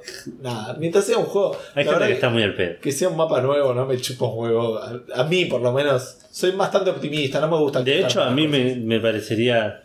No sé qué tan parecido es. Pero sería re interesante jugar al mismo mapa del Far Cry 4 en la prehistoria. ponele. Claro, por ejemplo. Podría tranquilamente ser el mismo lugar y. Pero sí, no, estaba buscando alguna imagen, pero igual, tampoco va a ser muy radial el asunto. No, no, lo podemos mostrar al micrófono. pero creo que no va a tener ningún efecto. Fuertemente. Claro. Este, pero no creo ver sus. Por ahí si le imprimimos con relieve y pasamos el dedo para el relieve cerca del micrófono. Bueno, tampoco, encuentro una puede imagen que vi. Ah, sí, acá. Como que. Oh, pero son dos imágenes, una al lado de la otra. Sí, por otro lado tampoco me interesa demasiado. Bueno, ves que eh, tiene como una forma medio como una este, esvástica nazi. sí. Este, y, y este como que tiene algunas formitas bastante similares. Pero en Ah. realidad lo que comparan son las líneas rojas. que- Ok, entonces el, el Cry es nazi, no entiendo. Sí, sí, sí, pero todos los Ese es el nazis. titular de mañana. Todos los juegos son nazis si querés. si buscas lo suficiente. Claro. Siguiendo con las releases que todavía no ni por la mitad. Tenemos el Hitman Go Definitive Edition, o no me acuerdo cómo se llamaba, pero es la versión de Play Sí. 4 y PC. Y Steam, PC Vita. no PC. Porque ya estaba en el Windows Store. Y Steam y PC Vita. Y Vita, tenés razón. Eh, voy a leer igual los scores de PlayStation 4. Una regla de Café Fandango, si no lo aclaramos, ¿Es PlayStation 4? es probablemente PlayStation Porque 4. es donde suele haber Es más una regla que yo suelo seguir cuando no me acuerdo de lo que estoy leyendo. Sí, pero además porque es la que te suele tener más reviews. Claro. Un poco caro, ¿no? ¿Cuánto sale para la para la para el móvil? 5 dólares. Ok. Ok, pero acá debe estar 10 o 12. ponele. Me imagino que sí, debe estar más. 15 dólares. Que es la edición definitiva. La edición definitiva que viene con. Ya lo hablábamos, esto escuchen en capítulos anteriores. ok. Tuvo reviews también correctas, 77 eh, y 76 de parte de Metacritic y OpenCritic respectivamente, de 20 críticos. Y 74 de parte de los usuarios, bastante parejo, de 18 usuarios. Es un juego medio de- por turnos también, como que Es- resolves un puzzle. Vos lo jugaste un poco, ¿no? Sí, sí, sí, es resolver puzzles eh, con movimientos, digamos, y mezclado con una temática de tablero, Claro. digamos. Pero bueno, es un juego que me interesa. En algún momento, por ahí lo puedo. Si está barato, bit- por- me gustaría que lo Está a 10 gratis. dólares y me llama la atención que está a 10 dólares en Argentina. ¿Es en Argentina? O sea que en Estados Unidos por ahí está 8. ¿Pero está en oferta? ¿No? Ah. Ah, yo soy plus, eh, por ahí algo de eso hay. Pero debería estar en amarillo si estás. A veces, no sé si siempre. No, no, Bueno. no busques racionalización donde no la También salió Mega Man Legacy Collections para 3DS, un juego que ya había salido para PC, para PlayStation Vita no, No. y para PlayStation 4 y Xbox One. Eh, este no tenemos reviews de ningún tipo, es un mismo porte del juego anterior. Supongo Sí. que estará bien si te gusta Mega Man y tenés una 3DS, es la que va. Y sí. Plants vs. Zombies Garden Warfare 2. Ajá. El juego de tiros de Plants vs. Zombies que EA tan amablemente nos dio gratis en su primera versión. Sí. Salió la versión número 2, en la secuela. Perdón, eh, sale 8 dólares en Estados Unidos. 8 dólares. Ok. Precio raro. Eh, Plants vs. Zombies Me- Garden Warfare 2. Sí, Estábamos hablando. Salió esta semana. sí. Tuvo buenas reviews, 83 de 20 críticos, 81 de 50 en Metacritic y OpenCritic respectivamente.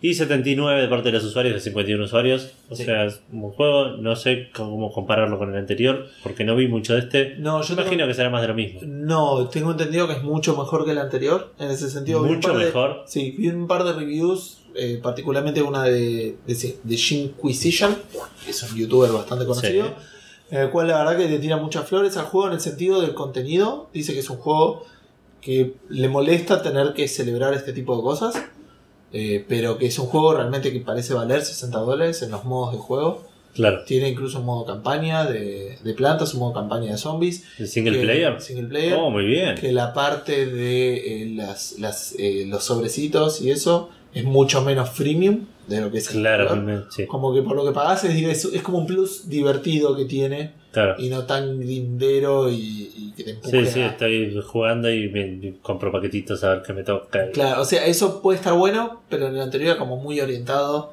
a que o tenés que jugar un montón O poner, O pones poner plata. claro. para comprar cosas, como que en este está mucho más bajado y como que es bastante más entretenido. Y nada, la, la verdad que me parece que está bueno porque al igual que lo de Ubisoft, es un juego de EA. Entonces, es raro.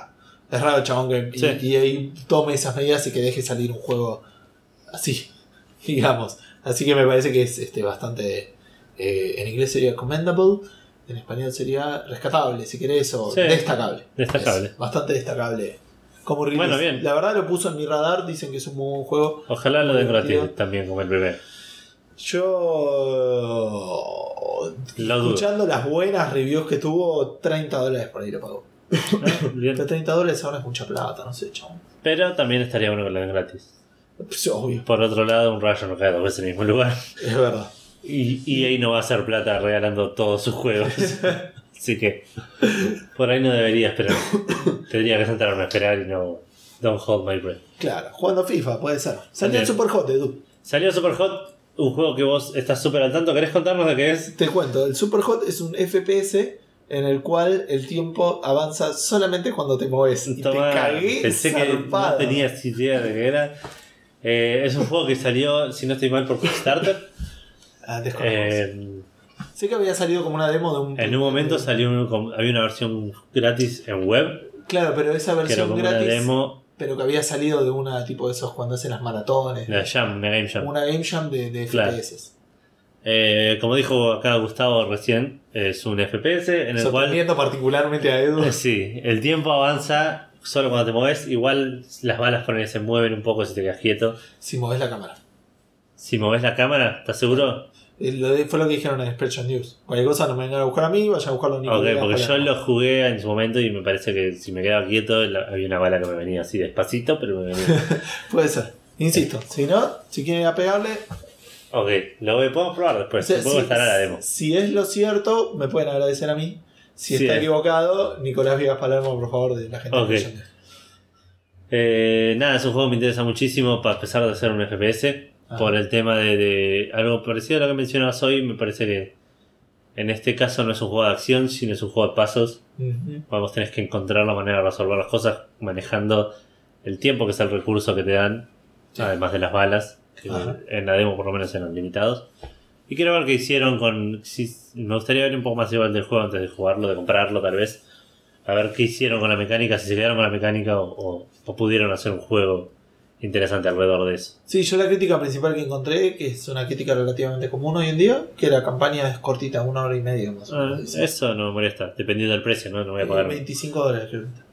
¿25? Me parece ¿Qué que le sí. pasa con los precios a la gente? Pre- Precios raros.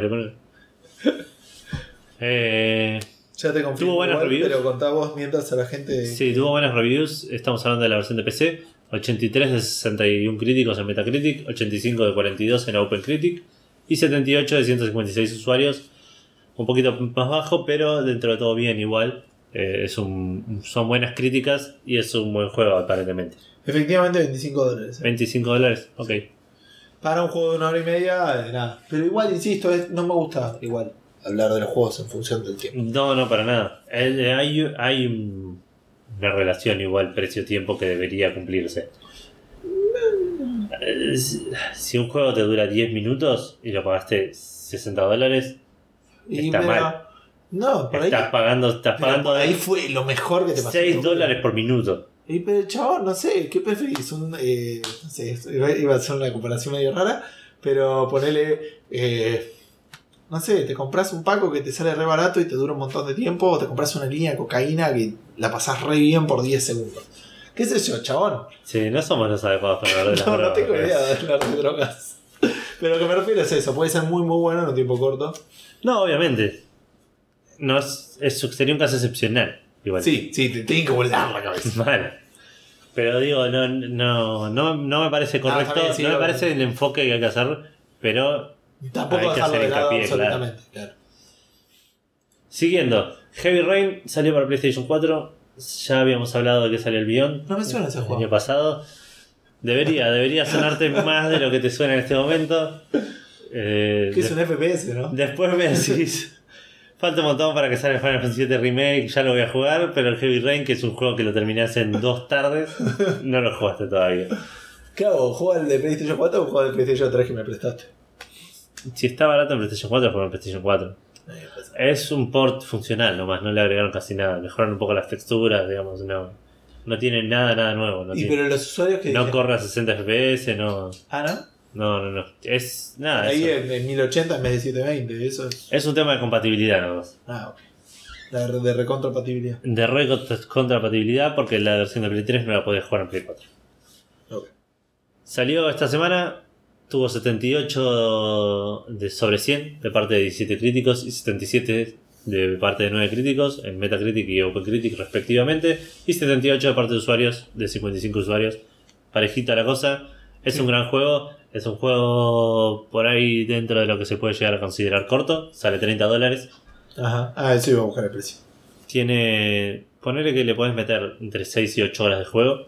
Pero es un juego que tiene rejugabilidad igual. Es un juego- ¿Cuánto te lo puedas bancar? O... Es un juego que tiene rejugabilidad, pero que siempre David Cage dijo que no, no, le, no lo recomendaba. Claro. Es uno de esos juegos que por ahí te... Son, no sé cómo explicarlo bien, pero es un juego que Sí, yo me quedaría con la historia Es como Walking Dead, es tu historia. tal cual, exactamente. Lo puedes volver a jugar de nuevo, pero te vas a. Es como ver Te el vas a truco dar del cuenta, mago. Te tal vas a dar cual. cuenta de, Te vas a dar cuenta de cómo de todos los caminos llevan al mismo lado y vas a pensar, ah, entonces Exacto. es al pedo que hice tal cosa. Sí, que no, tampoco está mal, digamos. No, obvio, tiene que, tiene Lo que que hacer- decimos siempre, mientras, mientras estás haciendo, te dé la sensación de que tus que- elecciones importan, Claro. está bien hecho. Es la percepción que va a aparecer. Bueno. Claro. Por lo que Eh, por lo menos nosotros evaluamos. Este igual tiene una cosa de, de- de diferentes finales, tiene como 11 finales diferentes, así que en teoría sí tiene rejugabilidad. Sí, Pero siempre, lo de vuelta, lo que dijo David Cage es jugar una vez y no lo vuelvas a jugar. claro. Esa es la experiencia que queremos que, que tengas. Pero David Cage también es un tipo raro. Ok. ¿Tiene algo que ver con Johnny Cage, el peleador de Mortal Kombat? No creo, empezando porque ese es un personaje inexistente. Ah, ok. ¿Qué sabe, chaval? Pokémon Red, Blue y Yellow, ya hablamos de esto, salieron en 3DS, no tienen reviews por ningún lado, pero tienen la review de Café Fandango que acaba de hacer Gustavo. Es el mismo juego, Es chico. el mismo, exactamente el mismo juego Ni que, siquiera le agregaron que jugaron. la- No voy a decir en Game Boy, lo jugamos todos en el emulador de PC Hoy, probablemente. hoy, hoy, no, hoy jugué al Pokémon Yellow en el Game Boy. ¿Posta? Porque sí. Este compañero de laburo que tengo solo juega Pokémon casi siempre. tipo, los tienen en todas las consolas, en todas, se los regaló bueno. también el hermano. Yo lo tengo ahí al Tiene Pokémon Yellow, 151 en el, en, en el en físico, claro. En el físico. Que igual el Mew lo sacó con el truco, pero el resto son ¿Qué tan preocupado está por el tema de la pila del... No sé de saber. ¿No le preguntaste? eh, creo que se lo dije, pero ya me olvidé. Pero bueno, nada, va a pasar y va a pasar. Eh, bueno. ¿Qué vas a hacer? Hay Eh, que seguir, va a ser, tipo, tendrá su luto, Y nada, bueno, ya está, lo cinco logró. pasos, tipo... Lo logró, ya está. Negación. lo llegó, claro.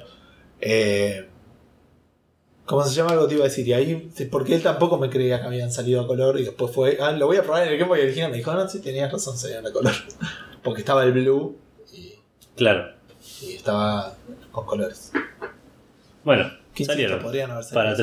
3DS. Sí, Comprable solamente igual eh, digital, ¿no? De parte sí 10 dólares para cada uno y... eh, eso 10 de- dólares. 10 dólares. Es un billetín. No, chaval, yo lo jugué trucho toda mi vida. La verdad que lo, lo re vale. Por el tiempo que. Igual ahí es medio raro el tiempo, porque ese tiempo que o yo lo jugué o el tiempo en el mundo Pokémon, tipo, todavía lo, no me da la vida para jugar a todo lo que jugué. al 5000% del tiempo. es verdad. con el más apretado, así todas. Siguiente release, ya estamos terminando con las releases. Sí, todavía no empezó el podcast, chicos. Todavía no arrancó el podcast. Es la 2x1 edition. Deponia Doomsday. Esta no tenía idea que iba a salir. Yo tampoco, me enteré cuando salió y estoy bastante ansioso por jugar al Deponia 3 ahora. Ah, ¿no jugaste al Deponia? Todavía no lo terminé. ¿Cuál era? Goodbye de Pony. Goodbye Deponia. Me Eh, pregunto de qué tratará. Claro. Eh, Deponia Doomsday salió esta semana. Es- sería la cuarta entrega dentro del mundo de Deponia. Tuvo tres reviews nomás. En, solo en Metacritic. 85, 85 y 70. Bien. Así que bien. Se ve que al último no le gustó tanto. Sí. Y de parte de los usuarios, tuvo 14 usuarios que en promedio le dieron un 91 sobre 100. La mierda. Eh, es un juego bastante querido, igual de Poña. La misma review que hice con el primero y el segundo, imagino aplicará para estos. Es un juego muy gracioso, que se ve muy lindo y que tiene una re buena historia y re bien escrita. Pero los puzzles. pero con puzzles eh, complicados en demasía por momentos. Hay que ver, estás prejuzgando. Puede ser, por ahí, corrigieron, claro, todo esto. Del 1 al 2 no aprendieron nada. ok. Eh, siguiendo, Mortal Kombat XL. Otro que tampoco tuvo reviews porque en realidad es el mismo juego con todos los DLCs Sí. para Play 4 y Xbox One. Estuve buscando, no lo puedo confirmar, pero por lo que leí parece que los saves son compatibles. O sea, si te lo compras, Imagino que no lo sabría decir, pero imagino que sí. Debería Bueno. ser así. es- es- es- son dos juegos. Yo entiendo que debería ser así. Nada, no quiero detenerme más en eso, quiero comentarles eso. Que igual tampoco lo puedo confirmar. Lo voy a comprar cuando esté en oferta y listo. yo no creo. Siguiendo Black Desert Online, el último release que tenemos hoy Eso es el juego coreano MMO Ah, que estaba muy destacado más que por el juego, por el editor de personajes, que decían que tenía un editor de caras muy muy complejo, que podía hacer un montón de cosas resarpadas. Salió ahora en Occidente. Mm, Es un juego, me parece, eh, pay, to, pay to play, se les dice. Es un juego que lo compras y lo juegas. Digamos, no, no, no necesitas pagar suscripción. resto. Es que tenés que pagar suscripción. Ah, de los MMO. Claro, si claro. querés. Es un juego que lo pagás Eh, y lo que era un. MMO. Eh, creo que te imaginas atrás 60 dólares, 50 dólares y después no tenés suscripción de ningún Claro, tipo. A los Guild Wars. A Login Ahora Wars antes, antes. que ahora es free to play. O el Elder Scrolls. No, el Elder Scrolls Online es pago. Es pago, me parece. todo, pagas el Elder Scrolls Online te cobran todo. Todo. Como el World of War, como el World of Warcraft. Y como el Final Fantasy XIV, te cobra el juego y la suscripción. Sí.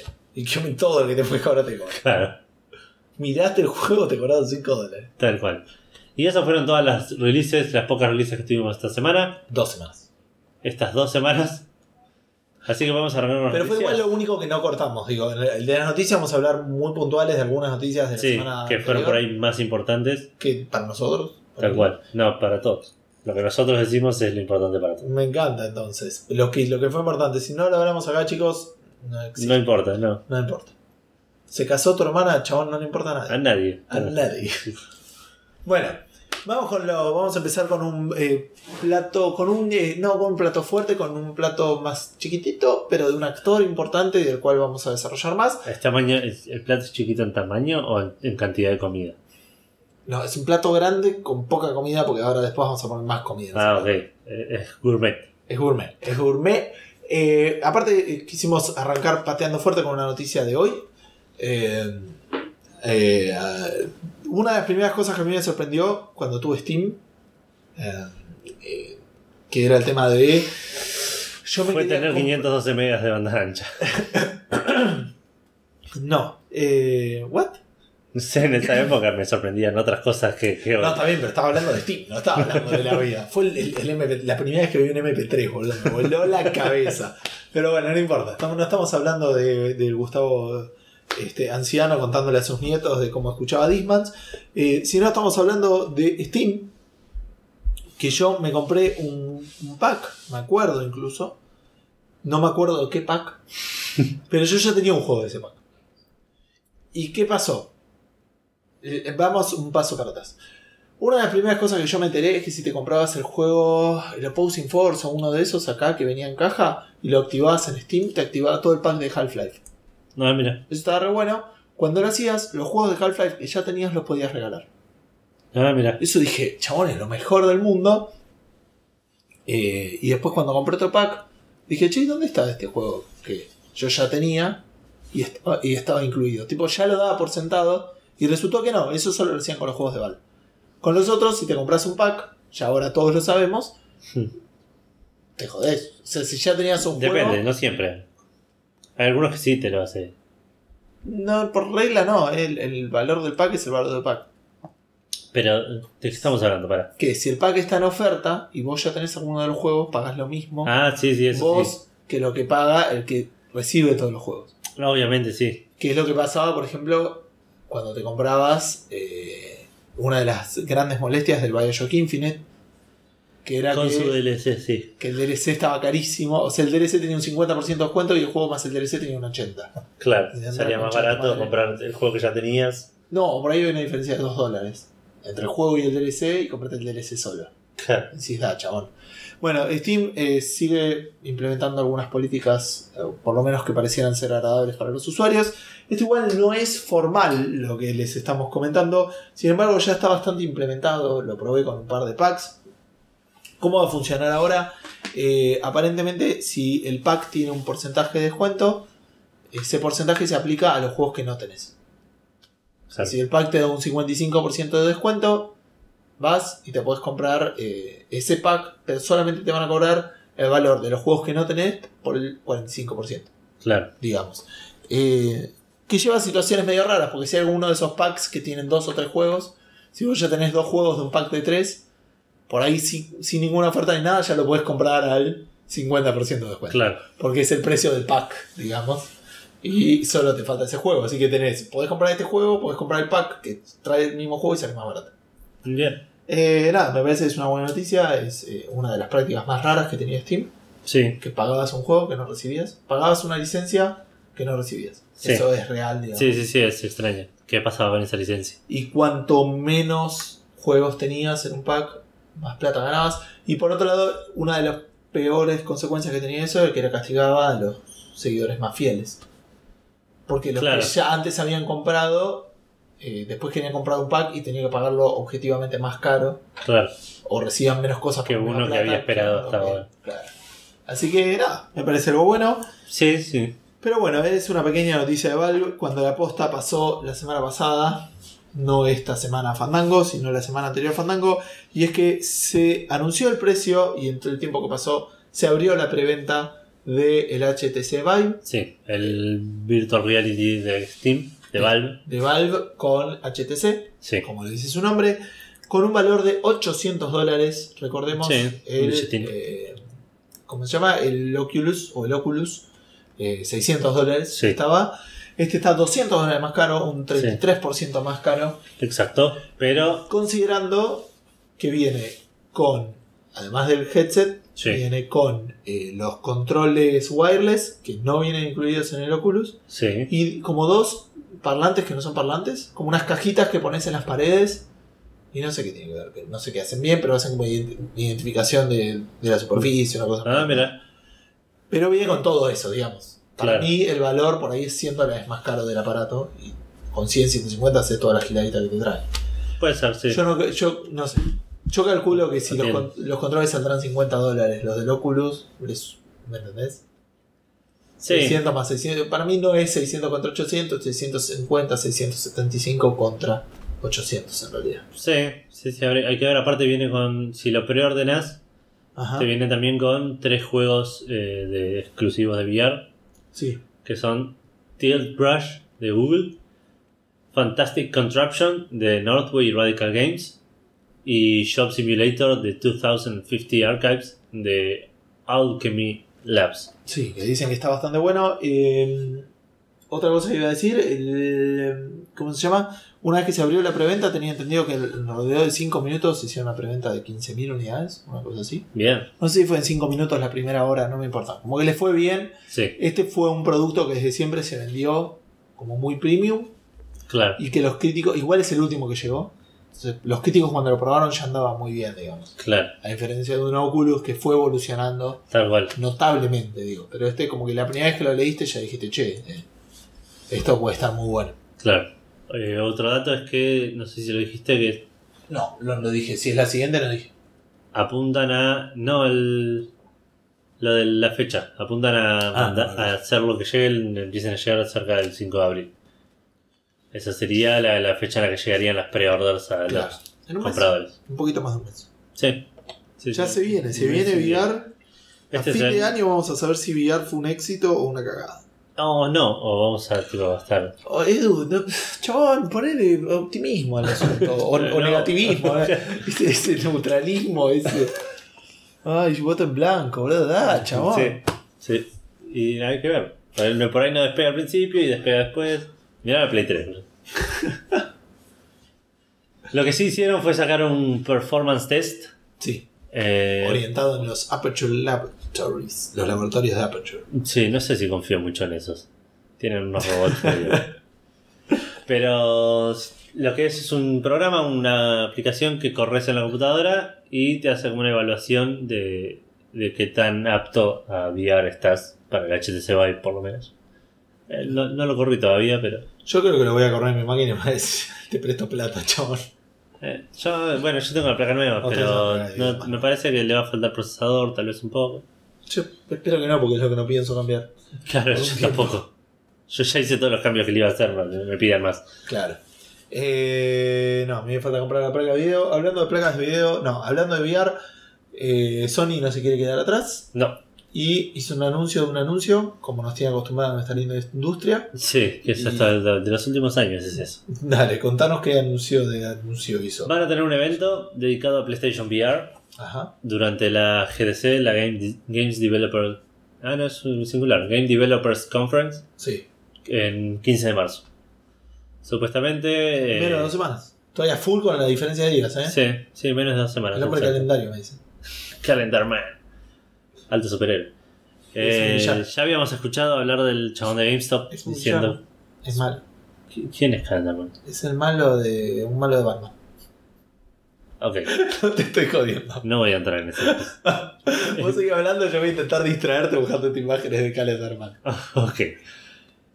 Eh, lo que ya habíamos escuchado de esto es que según el CEO de GameStop, Sí. eh, Paul Reigns, iban a, estaba medio como estipulado que llegara después de, de la segunda mitad de 2016 Sí. el PlayStation VR. Es toda la información que tenemos. Sigue hablando, eh, sigue hablando. Es toda la información que tenemos mientras veo un chabón vestido de rojo con un cinturón con números y un 31 y un primero en lo- el hombro izquierdo y derecho respectivamente. Chabón, no seguiste el podcast. ¿Cómo que no? Estoy hablando un montón. Cuestión que no sabemos qué van a anunciar. Yo imagino que van a anunciar pricing y release date de lo que es PlayStation VR. Sí. Ahora que lo anunció. el- Bueno, dale, vamos. ¿Cuál, es el, cuál, va a ser el. ¿Cuál va a ser el pricing del PlayStation VR? seis- mm, 400 dólares. 500, digo yo. Es un precio raro, 500. 500 es un precio raro, pero sigue siendo más barato que. No, sí, 450. ok, para no decir lo mismo que yo. Cállate. Sí, para mí 400, eh, por un tema de que la consola sale 400. Sí. Necesitas la consola- está bien, nosotros necesitas la PC también. Pero no es el mismo brand, digamos. No, pero sí, la PC es mucho más cara que una Play. Por eso, pero digamos, yo haciendo un producto de VR, digo, es, lo mío sale esto y necesitas esto otro, pero no te lo vendo yo, digamos. Te estoy, acá es como diciendo, te vendo esto y aparte te vendo esto otro, que salen los dos carísimos. Para, para mí van a ajustar costos para eso. Por ahí eso hace que sea un poco peor. Por otro lado, el PlayStation VR tiene su propio procesador y su propio GP GPU. Sí, es un aparato de ser caro. Pero sí hay una ventaja muy importante que es real, que es que Sony va a ganar plata de cada software que se venda de PlayStation VR. Claro, Eh, HTC Vive no va a ganar plata de No. lo que se venda y Oculus tampoco. Claro, por ahí pueden solventar un poco. O sea, ¿no? ganan plata vendiendo el producto. En cambio, Sony gana plata vendiendo software y puede ir al costo o incluso a pérdida. Incluso a pérdida, claro, ven, eh, apostándole a eso. Esa es la razón. Bueno, siguiendo un poquito con Sony, eh, estaríamos bueno charlar un poco más de esto a veces, pero nada, es- ya vemos así como cuatro horas y media de episodio. Mal, no quiero ni fijarme. Eh, se anunció la próxima versión para la Play 4. Sí, ya se sabía que se venía una versión 3.5 del, del firmware. firmware, Pero ahora sabemos qué tiene o cuáles son las principales features. Algunas de las principales, de hecho dicen que hay un par que todavía no anunciaron. Eh, la más importante es Remote Play para PC y para Mac. Para PC y para Mac. No la esperabas, pero ni No, ya lo habían dicho sabía- igual. ya sé que lo diga, pero Eh, ¿Cuándo? Pero chabón, nada, es, es raro. Eso Es extraño. raro. De hecho, lo hablaba con un amigo la otra vez. le- lo dije. Fue una de esas cosas que hacemos en Fandango que decimos que no va a pasar y pasan. Lo dijiste vos, ¿eh? Yo, yo lo dije. Dije que PlayStation no le convenía hacer esto y la semana siguiente dijeron que por ahí lo hacían. qué sé yo. Tal vez queremos que Edu se coma las palabras. Eh, así que al igual la noticia es que va a haber una beta para Ajá. esto, una beta cerrada. No sé bien si te tenés que anotar o te toca. No, si te querés. puedes anotar, igual creo que en la consola podés optar para proponerte para. Ah, ok. Eh, Pero bueno, tiene de Remote Play que igual. No en va estar, en- no está en la beta, es- claro, por eso. La noticia es que, que se viene la beta. El Remote Play no es parte de la beta, va a estar más adelante cuando salga el. Pero está anunciado. Pero está anunciado que lo va a tener. También va a tener Dailymotion, que es. Puedes streamear directamente a Dailymotion si alguien alguna vez usó ese servicio. el YouTube, no YouTube. Y, no, Y no- boludeces no- sociales te van te, puede- te va a avisar cuando alguien se conecta, te va a avisar cuando te puedes estar offline Podés jugar offline. Puedes jugar offline. Eh, vas a poder eh, programar eventos. Es decir, bueno, nos juntamos a jugar Vamos a jugar a- Rocket League el sábado a las 3 de la tarde y lo programás y supongo que la Play te avisa o algo así. Eso puede estar bueno para las comunidades. Sí, sí, de- seguramente. Y Play Together, que armas una party y te dice que estás jugando cada uno en la party y te puedes unir más fácil al juego que estás jugando. Piola. Esas son algunas de las cosas que que más adelante iban a anunciar más. Bien, otra noticia de la semana pasada, esta no le vamos a dedicar mucho tiempo, porque tampoco vimos el video. No. Es para todos los que estamos esperando la Uncharted 4, particularmente el otro 50% de este podcast. Sí, Eh, salió un trailer de la historia que ninguno de los dos vio porque no lo queremos spoilear. claro. Pero hubo, primero, bueno, la noticia que salió. Para Salió los el que estén sí, mostrando- No les preocupen los spoilers. Claro, mostrando detalles de la historia de Uncharted Que 4. no debe ser spoilers, digo, pero queremos experimentarlo. Pero sí, te, man- te mancha la primera impresión. Ya hablamos de esto en este mismo podcast. Hace un rato. Si quieren hablamos de nuevo, no sé. No, porque es sexto sentido. Eh, cuestión que en el video se muestra, sabemos, la casa de Drake. Este. Iba a decir algo más, pero no lo voy a decir porque por ahí vos no lo viste. Y eh, se ve un cuadrito. Sí. Y en ese cuadrito había una playa muy linda, muy caribeña. Había unos piratas ahí. Había un Animus. No, no era tan así, pero era eh, parte. ese- se veía que era una imagen que era. formaba parte de. eh, ¿Cómo se llama? Del. ¿Cómo se llama? El concept art. Es el Concept art, art sí. del Assassin's Creed 4. Claro, un cuadrito eh, que aparecía ahí en el, el, el- el Como una foto de Drake enmarcada. En la casa de Drake. Ah, Como- ok. Como si fuera un Está- cuadro, una foto enmarcada. Eso me. Claro, es un cuadro colgado de la pared con un dibujo. eh, y de repente en Twitter salió el chabón de, de, hacer- de Ubisoft a decir, che, eso, eso es concept art de mi juego. Sí, sí. Ahora entiendo la parte de ladrón del título. Claro. Y encima la cuenta oficial de Assassin's Creed lo retuiteó. Sí, Y después lo tipo, claro, se repitieron.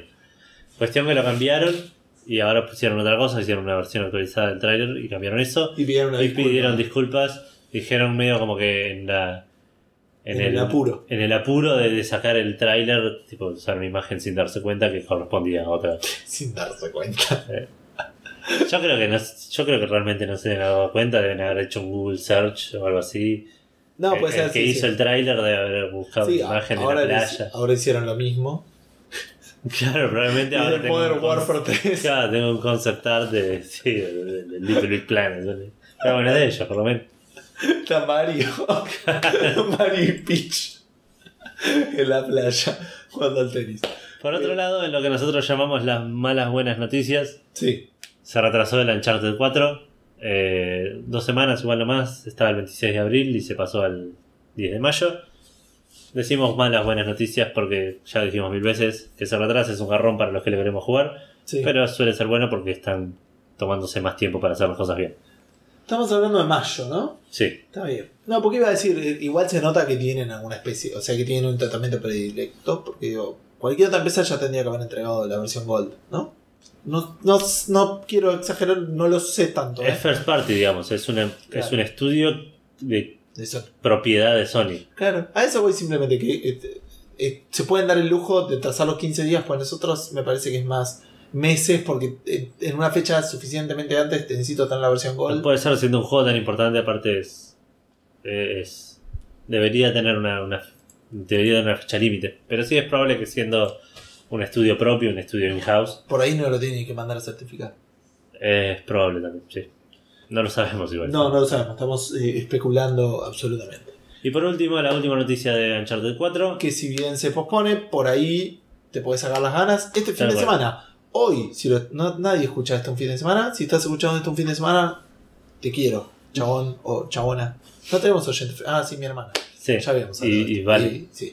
y tu novia. Pero por fuera de ellas dos, no sabemos. No. Bueno, eh, volviendo, Uncharted 4, beta abierta para todos y para todas. Este fin del de multiplayer, del multiplayer de Uncharted 4, Del este fin de semana. Te puedes bajar, de hecho ya lo puedes bajar, el cliente del multiplayer se llama Uncharted 4 Stress Test.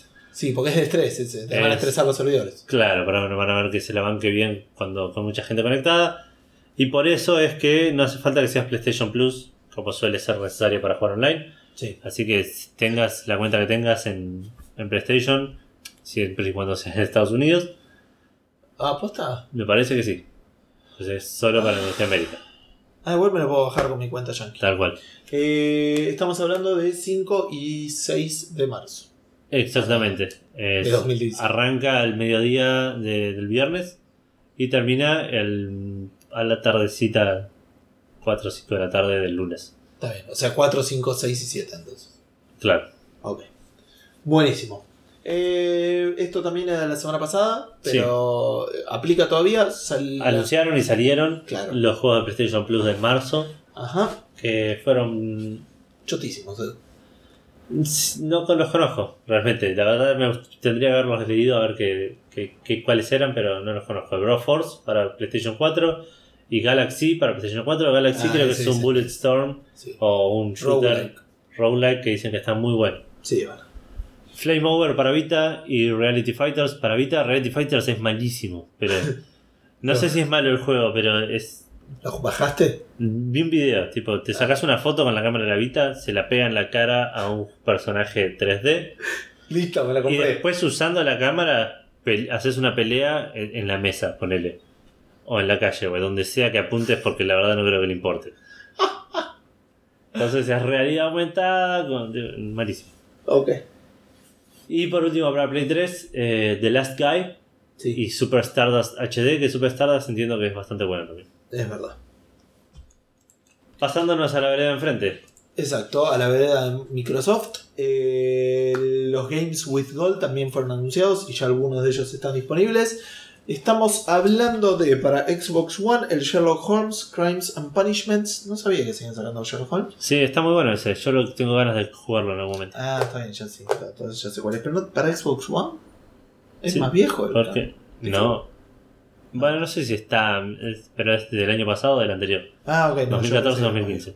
Bueno, este está todo el mes de marzo. Sí. Y la segunda quincena de marzo y la primera quincena de abril es Lords of the Fallen, que es un juego AAA, ese sí. Sí.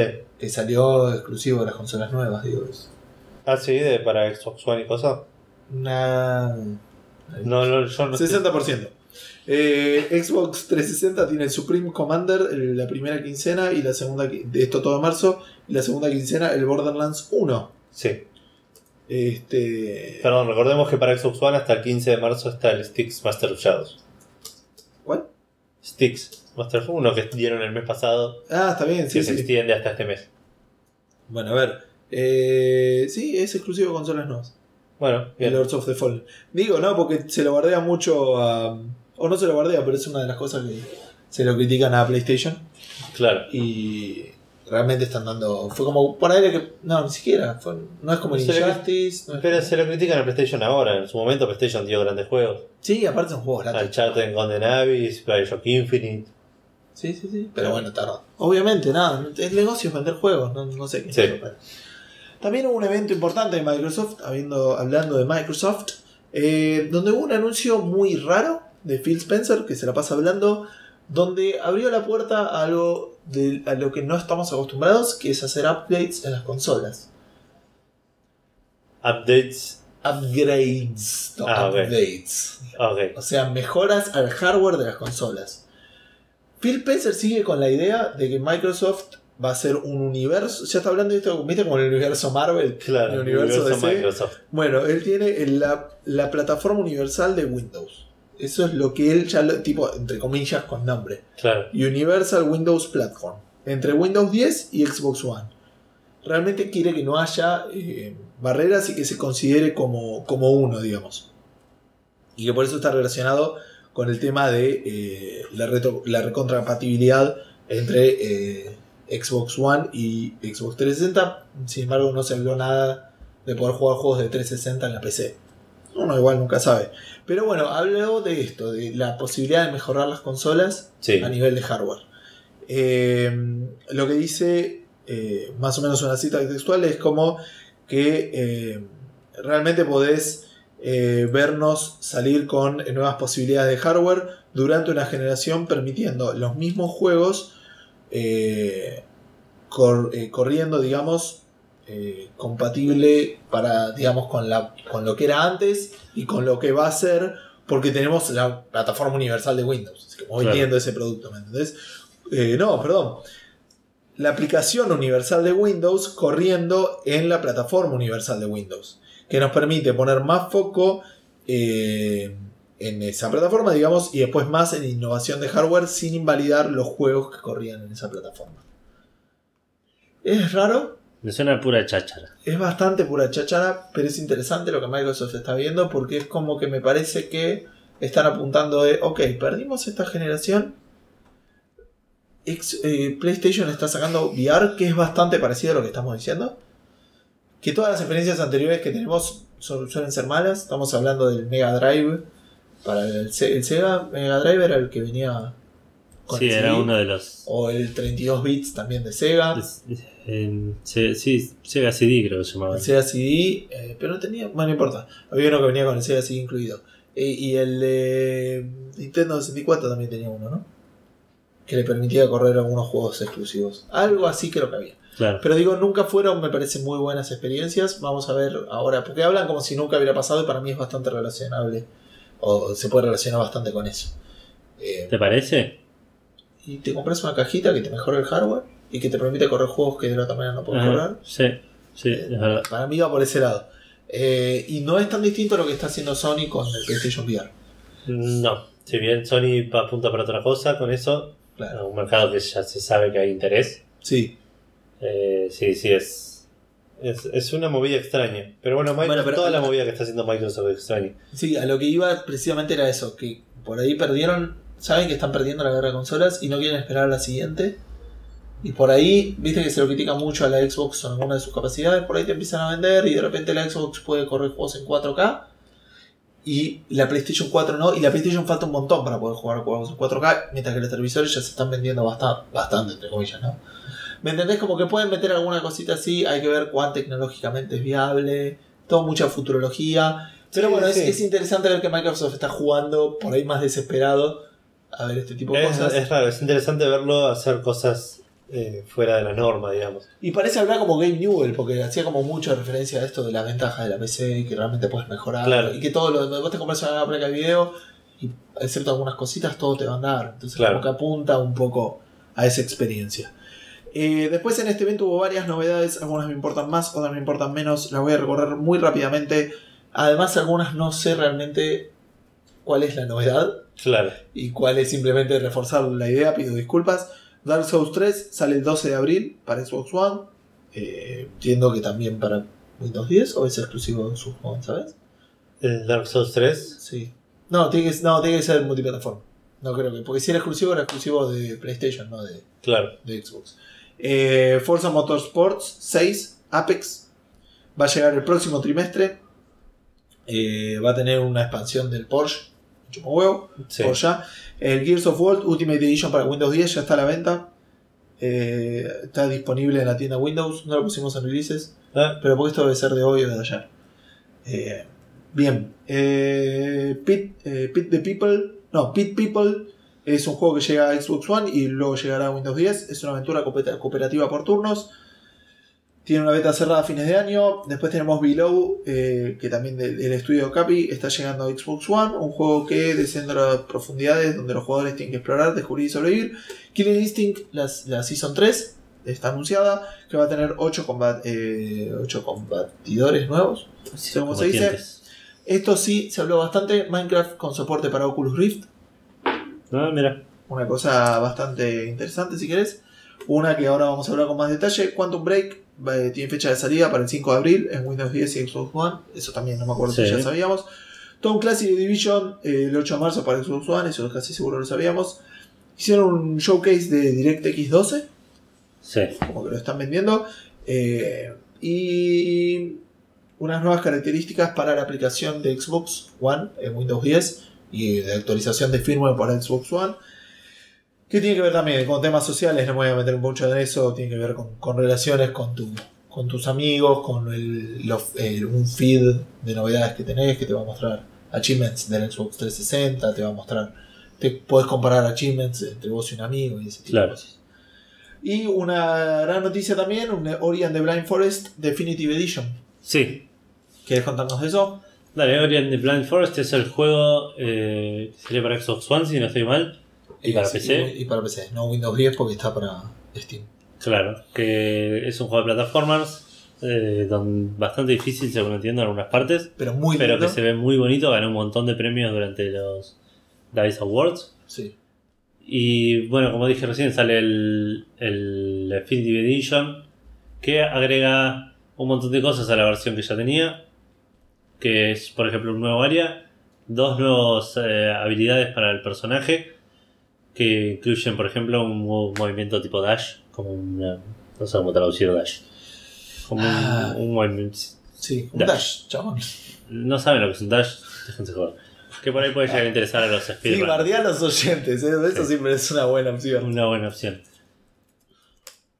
Lo que sí dijeron es que, eh, bueno, esto va a estar disponible el 11 de marzo, pero no anunciaron nada de si la gente que ya lo tiene va a tener que pagar o no para hacer el upgrade. Corrida. Nada que ver.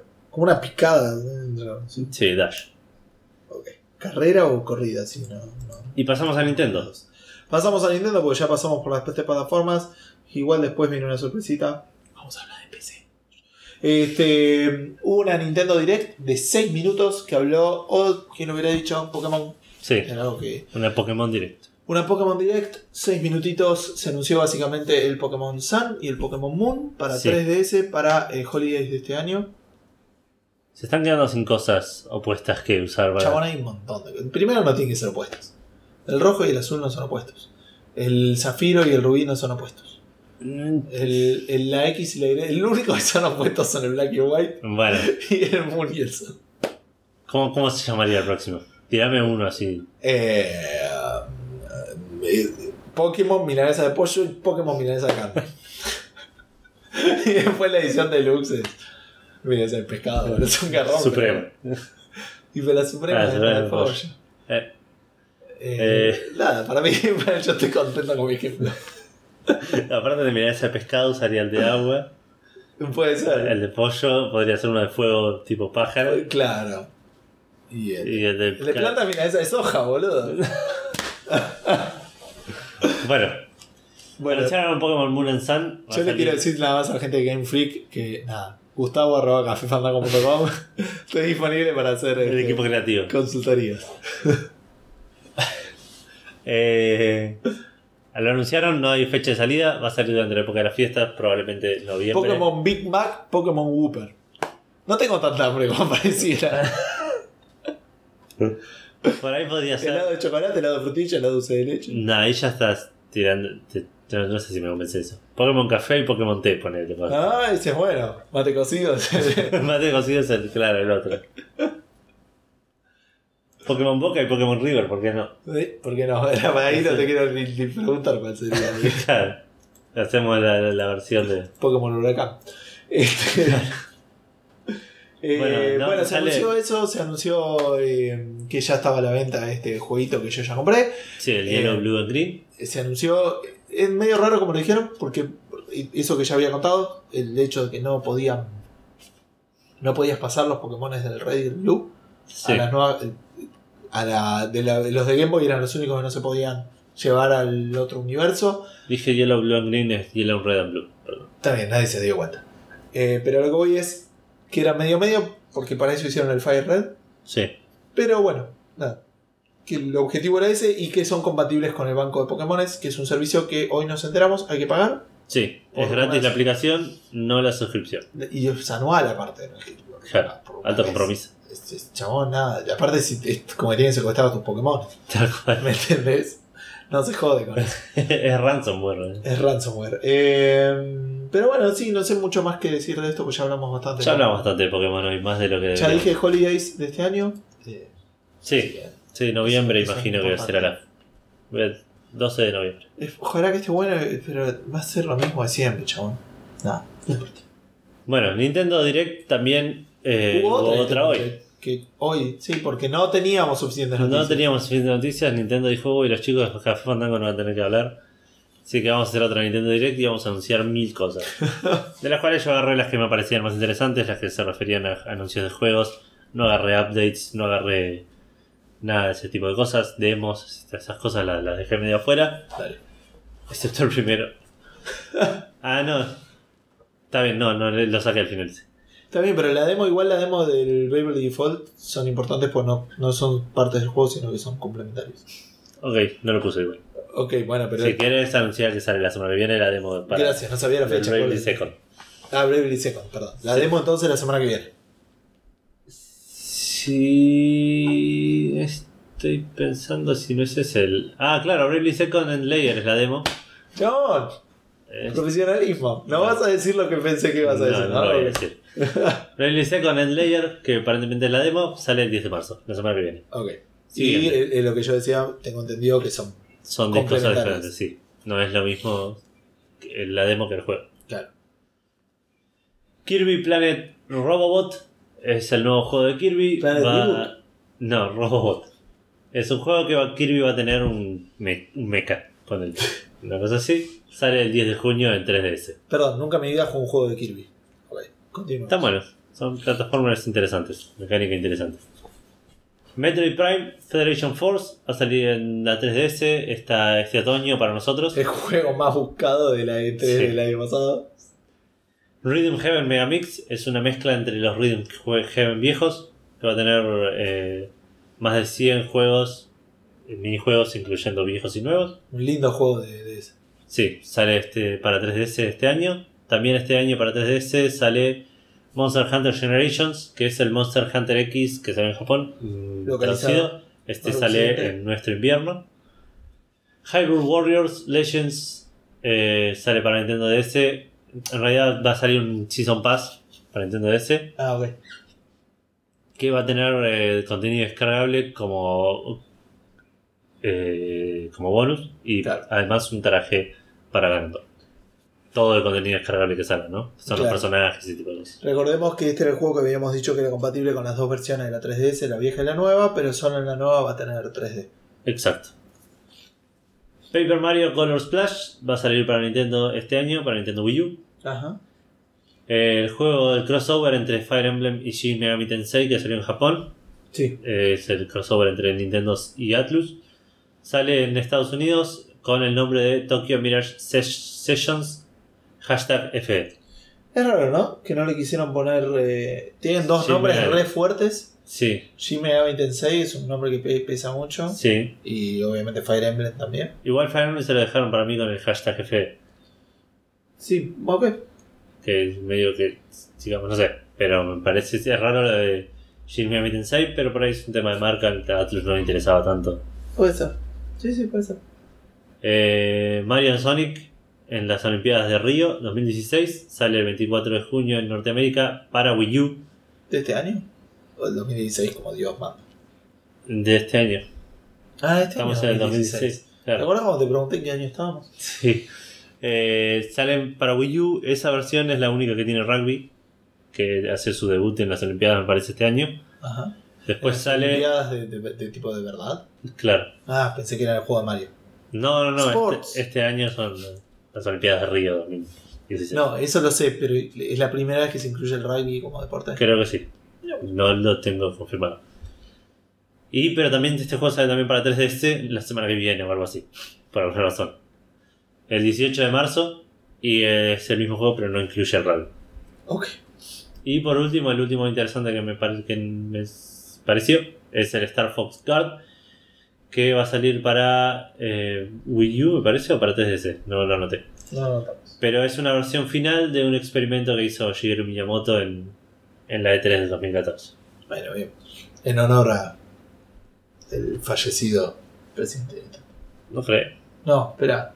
No, dijiste Miyamoto. Miyamoto es el de Mario. Oh, ese de Mario, ese sigue vivo. Iwata Me es confundí con Mario. Iwata. Qué vergüenza, Edu. Bueno, Vamos a y una empezar a última grabar cosa.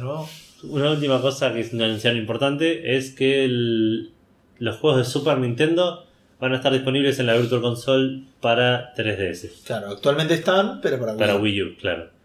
Eh, ya están disponibles Pilot Wings, Super Mario World y F-Zero. El Ajá. 24 de marzo habilitan Super Mario Kart, Earthbound y Donkey Kong Country.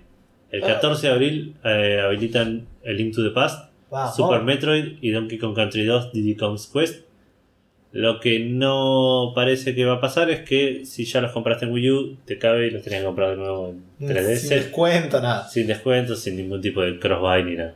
Ok, bien. Qué raro, Wii, Nintendo intentando Claro. lucrar con la nostalgia. Bueno, hablamos de Sony, hablamos de Microsoft. Microsoft, hablamos de Nintendo. Algunos podrían decir que hablamos ya de PC porque hablamos de Steam. Sí. No vamos a, vamos a hacer oídos sordos a semejantes eh, barrabasadas. Sí. Y vamos a hablar de PC, una plataforma de la que no hablamos en todo el episodio. Y aparte, esto la gente ya es el cuarto viaje en Bondi, no está ni idea de lo que están escuchando. No, Desde- que lo Ya- empezaron a escuchar, ya salió el próximo episodio de Fandango. Seguro, sí. sí. Escucharon Spreadshot News en el medio. Sí. Por ahí ya volvió Chepo nada, pero ya no nos volvieron a escuchar. ya no nos escucha nadie, claro. Bueno, PC, Fig. Sí, Fig la plataforma de crowdfunding de, del chabón ex empleado de Double Fine, que nunca me acuerdo el nombre, pero que también está siempre metido ahí, Tim Schafer. Que la gracia del asunto es que se puede invertir en los juegos. Exacto. Aparte de, Además- de poner plata para que el juego se haga y recibir tu copia, puedes poner más plata todavía e invertir si recibes ganancias, si el juego hace ganancias. No sé si recibes una copia del juego como inversor. Yo creo que sí. Ok. Me imagino que O sea, rewards no te da. no te da No, rewards. no, no funciona como el sistema de rewards. Es un inversor. Ah, ok. Bueno. Ser. tiene dos campañas por primera Tiene vez. dos en campañas. Por primera vez. eh, una No es un. creo que le esté yendo bien a ninguna de las dos. No me fijé. Podría fijarme. Ahora me fijo yo la Fíjate primera. esta que es el primero, que es el Dale, Jay, dale, dale. Jay and Silent Bob Chronic Blunt Punch. Contanos, ¿qué es el Es un beat Punch, Es un beat'em tipo Streets of Rage o Double Dragon en 2.5D, que es como 3D pero de costadito. Que es, parece que está basado en una. Es la franquicia esta Jay and Silent Bob. Es una serie de, de comediantes, una cosa así, de, de- YouTube, imagino. Y no tengo idea cuánto piden, no tengo idea cuánto van. Eh, No piden tengo 400 mil dólares y tienen 1605. ¿Mil? Ya, 165 mil. Ah, ok. O sea, tienen 41% del. Eh, ¿Cuánto tiempo falta? 27 días y 20 horas. Están un tanto complicados, pero hay que ver. Por ahí O llega. sea, termina el 31 de marzo. Claro. Esa es una de las campañas. Fig es una. Lo que dijo al principio es que no iba a ser como Kickstarter de aceptar proyectos a lo loco, sino que iba a tener un máximo de dos al mismo tiempo. Sí. Esta es la primera vez que sucede. Raro con el, pro- el producto que lo están haciendo ahora porque es Rock Band 4. Es raro por un montón de aspectos. Rock Band 4 salió Ya salió. para Xbox One y PlayStation 4. Sí. Y dijeron en algún momento que no lo iban a sacar por PC porque no me acuerdo qué problema tenían. No, no era un tema de. de eh, copyright, ¿te acordás? De copyright era, Sí, no me acuerdo. que, que no podían asegurar la, la, no, la no copia de los archivos, algo así. Ah, ok, está bien. Sí, me suena. Cuestión que lo están armando una campaña FIC para que el juego pueda salir en PC. Ajá. Piden un millón y medio de dólares, sobre los cuales ellos van a poner 500 mil dólares más. Sí, un millón y medio es un montón de guita para un juego que ya, sabía, ya hiciste. Es un montón de juegos, sin embargo está haciendo más plata que el otro. También puede ser por un tema de nombre, ¿no? Es Rockman. Sí, Pero ya tiene, hasta cuando me fijé yo, tenía 250 mil, no sé así. 293 mil. 293 mil van a llegar, me parece. Tiene 20%. 20%. Ahora que la idea es solo sacarlo para PC, nada más. Le van a agregar cosas. Tiene la, la Rock Band Network, que no sé qué es. le van a agregar, no sé qué es la Rock Band Network, pero le van a agregar, eh, porque va a estar en Steam el juego, le van a agregar que puedas agregar tus propias canciones como jugables. Digamos, va a tener Ah. una, com- una incor- ¿cómo se diría? Va a estar metido con el tema de Steam Workshop, Ah, muy bueno. entonces vos podés hacer tu propio juego y subirlo, lo cual no sé qué tan legal es, Y venderlo. eh, lo cual es menos legal de lo que yo creía. No, si vendés tu tema, Tu tema, si agarras un MP3 de Foo lo Fighters, deben tener re chequeado, man. eh, ¿cómo? De la misma manera que YouTube. Eh, Es un tema, es una complicación innecesaria. Sí, puede Lo interesante de esto es que si querés, podés pagar 25 mil dólares y como tu reward es, aparte del juego, imagino, que mandes tu, tu canción y ellos se encargan de meterlo en el juego y hacerlo como una canción jugable Claro. de. Pichi y sus compadres, la banda amateur que me estoy imaginando en este momento. Está bien, igual estoy pensando que antes funcionaba así que lo podías vender. Ah, no, sí, sí. Pero igual dice Steam Workshop. Oh, acá hay- ¿Puedo, puedo hacer una de esas noticias raras que hacemos los periodistas gamer y que encima no lo leímos en ningún lado. Me encantan los periodistas gamers. Sí, son medio boludos. Eh, Steam Workshop dice acá que te asegura que te da una parte de las revenues cuando se venden. Sí, Que yo sepa, no volvió lo de vender mods. en no. Me parece que no. Pero esto lo está dando como por sentado. Nada, ¿eh? Estamos. a- se- ¿Cómo sería el título? Eh, Fig anuncia La vuelta de. la vuelta de los mods pagos y este es exclusivo Café Fandango. Es verdad. Tenemos algún audio que diga exclusivo No. Café Fandango. Ahí, ahora sí. Sí, me tengo que decirlo cada vez. Claro. Bueno. Bueno, eso es lo que tenemos para Fig. Che, estoy re contento, chabón. Acabo de inventar una noticia que es súper real. Ok. Prensa Café Fandango sensacionalista. Bueno, hablando de cosas exclusivas en PC, que no es tan exclusiva, pero la precompra, si lo ves, La precompra es, es exclusiva para lo que es el No Man's Sky. se develó el misterio. Gustavo ha sido demostrado que estaba equivocado. Yo pensaba Yo que el que juego también. iba a estar 40 dólares. Sí, yo No, vos también. dijiste que iba a estar. Me parece que vos decías que iba a ser un, un triple A. O sea, el Buenísimo. precio de un triple A. Soy un genio. Eh, estamos hablando de No Man's Sky que sale 60 dólares, señoras y señores. Precio de un juego AAA. Sí. Aparentemente contenido, un juego AAA. No lo estoy menospreciando para nada. ¿eh? No, realmente no esperaba que fuera eso. Pero bueno. Eh, yo no, recuerdo qué esperaba. Según vos, aparentemente esperaba que fuera un AAA. Pero es un juego grande. Es un juego en el que Sony está muy metido. Ajá. Estamos hablando igual de la versión de PC, que Sony no tiene nada que ver, ¿no? Pero. Tiene un, una. El beneficio de la pre-compra es una Horizon Omega Chip que tiene un eh, Hyperdrive. ¿Cómo se dice en español? No, O sea, como una. una tiene, tiene un- una, una- hiperconductor. No, sí, iba a decir una turbina. Es una turbina que le deja más rápido y disparar mejor. Claro. Eh, que te permite viajar más rápido y sobrevivir más eh, tiempo en tu viaje interestelar. Claro. Va a salir el juego que eso tampoco teníamos fecha, 24 de junio. 24 de junio, sí. Lo Está cual. disponible en GOG y en Steam. Yo creo que esto puede ser un indicio de la fecha de salida de PlayStation VR. No me sorprendería que esto sea un VR launch. Para, mm, para mí es VR compatible, pero el VR sale más tarde. Bueno, veremos. Will see. Con el tema de No Man's Sky aparentemente voy 1 a 0, así que. Aparte, ninguno de los dos puede estar. O sea, ¿podemos estar los dos incorrectos? ¿Cómo sería eso? Porque Sí, es lo que va a pasar. sí, obvio pero, pero- sí. pero en esta situación, ¿cuál sería? Vos estás diciendo que sale que este podría ser el launch, ta- el launch date del PlayStation VR. No, no, no. Yo digo o que que. podría estar relacionado. Podría, yo digo que eh, para el 24 de junio puede haber salido ya. Claro, yo digo que por ahí es un juego que anuncian que va a ser compatible, pero que todo Pero que va a salir más adelante. más adelante. ¿Qué podría ser que los dos estemos equivocados? Que los dos estemos equivocados. ¿Qué es lo que va a pasar? Que, que no tenga VR compatibility Ah. at all. Listo, ahí está. Confirmado. Eso es lo que va a pasar, está bien.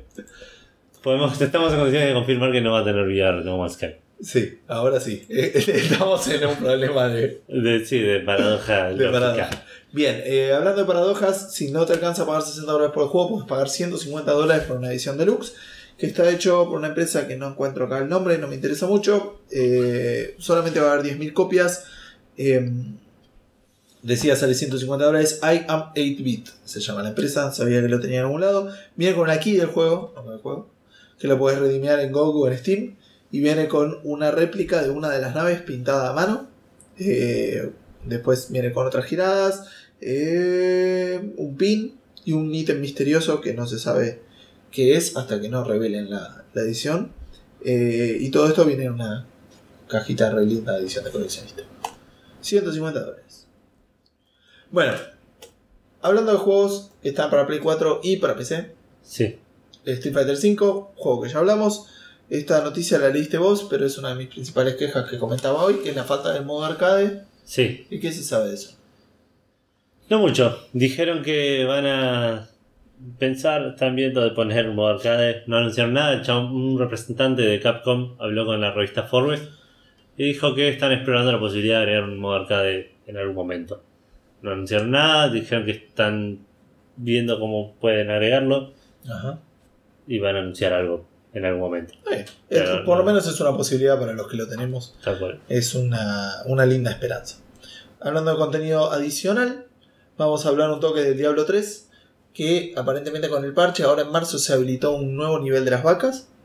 ¿Eh? que es un nivel legendario y Sí. está en honor a uno de a un artista que trabajó en, en el World of Warcraft y en el Diablo que se murió hace más de dos años por un cáncer bastante grave eh, que no tengo el nombre acá lamentablemente.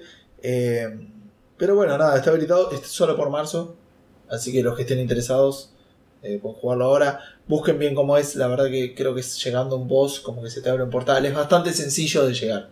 Claro. A diferencia del nivel de los unicornios, que era el que estaba en el 3, que implicaba tener bastantes ítems que no eran tan fáciles. Una vez que ya los tenías Claro. podías ir siempre, o si un amigo tuyo los tenía podías ir, Claro. pero nada, eh, en honor a, porque creo que pasaron hace dos años, durante todo marzo, que es el mes donde él murió, eh, va a estar el, el nivel habilitado y después no va a volver en principio. Ok. Voy a ver si lo puedo jugar yo. ¿Quieres hacer el Segway? La transición. Eh, sí, hablando de juegos que le gustan a Gustavo. Buena, yo iba a decir el contenido agregado, que era el tema con el que veníamos hablando, pero dale. Eh, estamos hablando del mod support del Foro 4, otra noticia de la semana pasada. Eh, ¿Esto igual lo leíste vos? Sí. No. O sí, ser. Esta es de la semana pasada, así que no me acuerdo quién lo vamos a ver qué onda. No, pero igual es sencillo, es que va a venir en abril el eh, Garden of Eden Creation Kit, el GEC, Sí. este, que va a permitir eh, adicionar los mods a, a por lo menos la versión de PC. Y eh, como mínimo dicen que va a pasar un mes hasta que llegue a, Play, a la Xbox One y otro mes para que llegue a Play 4 la sincronización de los mods o ese tipo de cosas. Ah, mira. También se sabe, y ahora con más detalle, pero no vamos a detallarlo acá, eh, que van a reimaginar algo que ya habíamos dicho, la- el modo survival, Sí. la dificultad survival. ya se sabe más o menos qué va a tener y está confirmado por Bethesda, aunque todavía dicen que lo están trabajando. Si quieren pueden buscar el detalle. Ok. Siguiente anuncio. Cortito lo vamos a hacer esto. Eh, anunciaron que Resident Evil 4, 5 y 6 van a salir para Play 4 y Xbox One. Los va a re-lanzar eh, Capcom. ¿HD o algo no? Eh, Me parece que no, que es un tema lo mismo que el. Bueno, el 5 y el 6 ya son HD. Sí, sí, sí, por eso me parece que es un tema de. Compatibilidad. De compatibilidad. El 4 creo que. El 4 no tuvo una especie de mini remaster ahora en. El de GameCube. En o PC. no, creo que era en GameCube. No me acuerdo. No, sé, Ok. no quiero hablar al pedo. Sí, no somos los expertos en Eh, cada juego va a salir. 20 dólares. Ajá, ¿cada uno? Sí, 4, 5 y 6. El ¿No hay paquete con 6 todos? va a Me parece que no, eh. Va a salir. el- Porque no salen al mismo tiempo, aparte tampoco. Ah, ok. El 6 va a salir con un montón de to- todo el contenido que haya salido hasta el momento. Me parece que ya no sale más contenido, así que con todo el contenido que salió hasta ahora. Claro. El 5 va a salir en el verano, el hagamos nuestro invierno. Y el, y el 4 sale este, esta primavera nuestra. Ok. Uno por cada temporada. Tal cual. También dijo que igual van, van a salir van a haber versiones físicas de esos juegos. Bueno, acá el, el, eh, director, no el director, el gerente financiero de EA tiró una- un dato interesante que podría ser que es que Un juego que se venía esperando para fines de este año pareciera pasar al primer trimestre del año que viene, Sí. que sería el último trimestre del, del Fiscal. periodo fiscal. Estamos hablando del Mass Effect Andrómeda, Sí, un juego que venimos esperando con temor y esperanza al mismo tiempo, sí, sí. sí. Al- Altas esperanzas, expectativas regulares. regulares. Es BioWare, tampoco es que hacen malos juegos. general. Sí, el Dragon Age 2, no sé si es. Es- no es el mejor ejemplo, pero digamos tienen bastante buen currículum en general. Digo. Sí, sí, sí. sí. Eh, bueno, igual no más que eso. Se pareciera, por lo que dicen, no está Habrá confirmado, pero parece No había fecha de salida, pero digamos tampoco. Se había anunciado en la E3 que iba a ser en Holiday de este año. Creo. No sé si en la E3, pero se había anunciado. Eh, sí, en la E3 de 2015. Mirá que bien. Bien, Eso era la fecha, así que parece que se pasó, pero tampoco es oficial. claro, va a haber que ver. Hay que esperar. Los anteriores salieron todos en marzo. No sé el 1, pero el 2 y el 3 salieron en marzo. Que no me sorprendería que salga ese también. Y última, última noticia antes de pasar al- a, A la, la- pregunta. Pregunta Fandango. Los escritores de, de Deadpool se encargaron de apagar cualquier tipo de llama de esperanza que haya sobre la- la- el tema de X-Men. Y Deadpool, que vaya a ver alguna película que los mezcle a los dos. Eh, los chavales dijeron que Deadpool 2 va a haber más, va a tener más, más apariciones de, de- de X-Men, como hicieron Colossus y Negasonic en, el, en la primera película. Negasonic es. eh, ¿Vos No tengo idea. de de- eso? no. Es que es uno de los personajes de X-Men que tipo no conoce nadie. Y lo eligieron porque les gusta el nombre, nada más. La habilidad que tiene Negasonic en realidad es Cannonball, que es otro personaje. Pero les gustó el nombre y ¿En no serio? parece que sí. Le, Ah, mira. le gustó el nombre Negasonic. ¿Cómo es Negasonic? Negasonic Teenage Warhead. Claro, le iba con el chiste que hace cuando se presenta. digamos. obvio. Pero bueno, no hay planes inmediatos de hacer ninguna mezcla entre X-Men y Deadpool. Sí. Lo que igual dijeron es que también hay un tema de timeline. Que X-Men avanzó un montón y Deadpool por ahí está medio arrancando. Pero que por ahí con el tiempo se puede acortar la brecha un toque y de algún momento mezclarlos. Que por otro lado Deadpool se convirtió ahora, no me parece una aserción correcta, pero se convirtió en una franquicia propia, digamos. Claro. Ok. aparte es muy distinto, chabón. O sea, me imagino sí gente de X-Men apareciendo en Deadpool. Tal cual. Pero Eso, dijo- dijeron también. No, dijeron las dos cosas, ¿eh? Es posible que aparezcan X-Men, es posible que Deadpool haga una aparición en Sí, una pero- versión pero, de. te corta. Nada, depende de cómo esté hecho. Digo, es realmente algo que. Te, te habla el- Si te habla la gente, ¿me entendés? Eso no es algo que pasa en X-Men. En una película de X-Men. No, obviamente. A eso me refiero. Pero no va a tener el protagonismo que tiene en su película. No, digamos. obvio, No obvio. va a tener esa libertad. Va a aparecer, va a bardear a alguien y se Por ahí va- le cosen la boca y tira rayos de los ojos. Esperemos que no. Pero bueno, nada. Si, si esperaban que dentro de un par de años salga Deadpool en X-Men Q6. Sí, aparte está todo el garrón de que Hugh Jackman ya no, no No más. sé, leí por ahí en algún lado que Liv Schreider, no sé cómo se llama, cómo se pronuncia, y Hugh Jackman estaban hablando de hacer una Wolverine 3. Mira, yo lo que sabía era que lo que le está costando mucho a él, nada, no es un pendejo y mantener Claro. el cuerpo que tiene que tener para, para poder aparecer en cueros, digamos. es- Claro, sí, sí, sí. Y verse como Wolverine, digamos. sí, sí, es un tema. Pero eh, habrá que ver. Bueno, eh, dos personajes, Wolverine y Deadpool, muy este, llamativos, muy importantes. Deadpool tuvo su, su película dedicada. Una versión en los videojuegos sería, bueno, una- un videojuego dedicado a un personaje, como hablamos hace 3 millones de años, Sí, el Walking Dead Millón. Tal cual. Y eh, nos dio lugar a preguntarles a ustedes respecto de los juegos dedicados a un personaje. Vamos un paso para atrás. Primero, ¿qué estamos hablando? La pregunta, La pregunta, Fandango. Fernando. ¿Qué es la pregunta Fandango? Es una pregunta que nosotros publicamos todos los martes, a menos de que la semana pasada se haya cortado la luz. Pero Sí. creo que es una aclaración que no vamos a hacer siempre. No, no, no, no debería ser necesario. Todos los martes en nuestra fanpage, todos los martes en Twitter, esta vez lo hicimos cualquier día, pero no importa. eh, y los miércoles en un grupo de Facebook que se llama Checkpointers, que es una masa y pertenece a la gente del podcast de Checkpoint Sí, y de la página web de videojuegos de Checkpoint. sí, sí. Les Así agradecemos que- siempre por el espacio y la buena onda. Búsquenlo, eh, checkpointbg.com es la página y Checkpointers es el grupo en Facebook. La verdad que si, si les gusta este podcast se van a sentir a gusto allí. Eh, pero bueno, y la pregunta esta es como una manera de que ustedes puedan participar de- del podcast de una manera más directa. Sí. Y bueno, entonces fuimos a eso. O sea, si pudieras, viste que siempre están esos personajes que vos decís, chabón, vos tenés re buena historia o podrías tener un juego Claro. dedicado. Eh, y bueno, nada, te lo podemos hacer realidad si vos lo pedís. Sí, así es. No creo, pero con él. ¿Por qué? Nada, chabón, la imaginación. Bueno, ¿Quieres empezar con la página de. quiero empezar con la página, hay que ver si me dejan. Ah, sí, tengo dos respuestas. Una gran respuesta de Sebastián Cabana, literalmente gran porque puso un montón de cosas. Claro. Este. Uy, encima Google me lo está traduciendo, que no es lo que estoy pidiendo. Igual es lo que dice. Yo creo que lo que se plantea es más un DLC que un juego aparte. eh, Siendo que serían historias cortas, y digo, no necesariamente, digo. Y para mí era más amplio, digo. Si vos te lo ¿Cómo, imaginas como un. Porque él dice que lo piensa más como un DLC porque serían historias cortas. Y digo, depende de la historia. O sea, podría ser un juego dedicado. Sí. No sabemos de qué personaje estamos hablando. ¿me Claro. Bueno, él dice: eh, Mass Effect Arcángel. Misiones con el mismo estilo de shooter action que muestren cómo. ¿Digo quién es? No voy a decir quién es. Este, llegó Omega y de poco a poco formó la banda antiterrorista más odiada del asteroide. Dota Origins, un action hack and slash que muestre, eh, cada nivel muestre el trasfondo de cada personaje, bastante Ah, interesante. Eh, y de cómo y por qué se terminaron uniendo los Sentinels, Radiant o a la Scorch, eh, Dire. Sí. Chrono Trigger, Kingdom of Guardian, RPG medieval que sigue la historia de Cyrus y Glenn a través de toda la guerra. Ah, muy bueno. Hasta que, no sé, no sé si tengo que leer eso. Sí. Así que no voy a leer más, no sé, igual de cuál es, del 1 o del 2. Chrono Trigger. Ah, Chrono Trigger, entonces sí lo sé. Bueno, no lo voy a leer por la gente, digamos, pero. Sí, sí, sí, Este- por las dudas. Pero bueno, esa historia.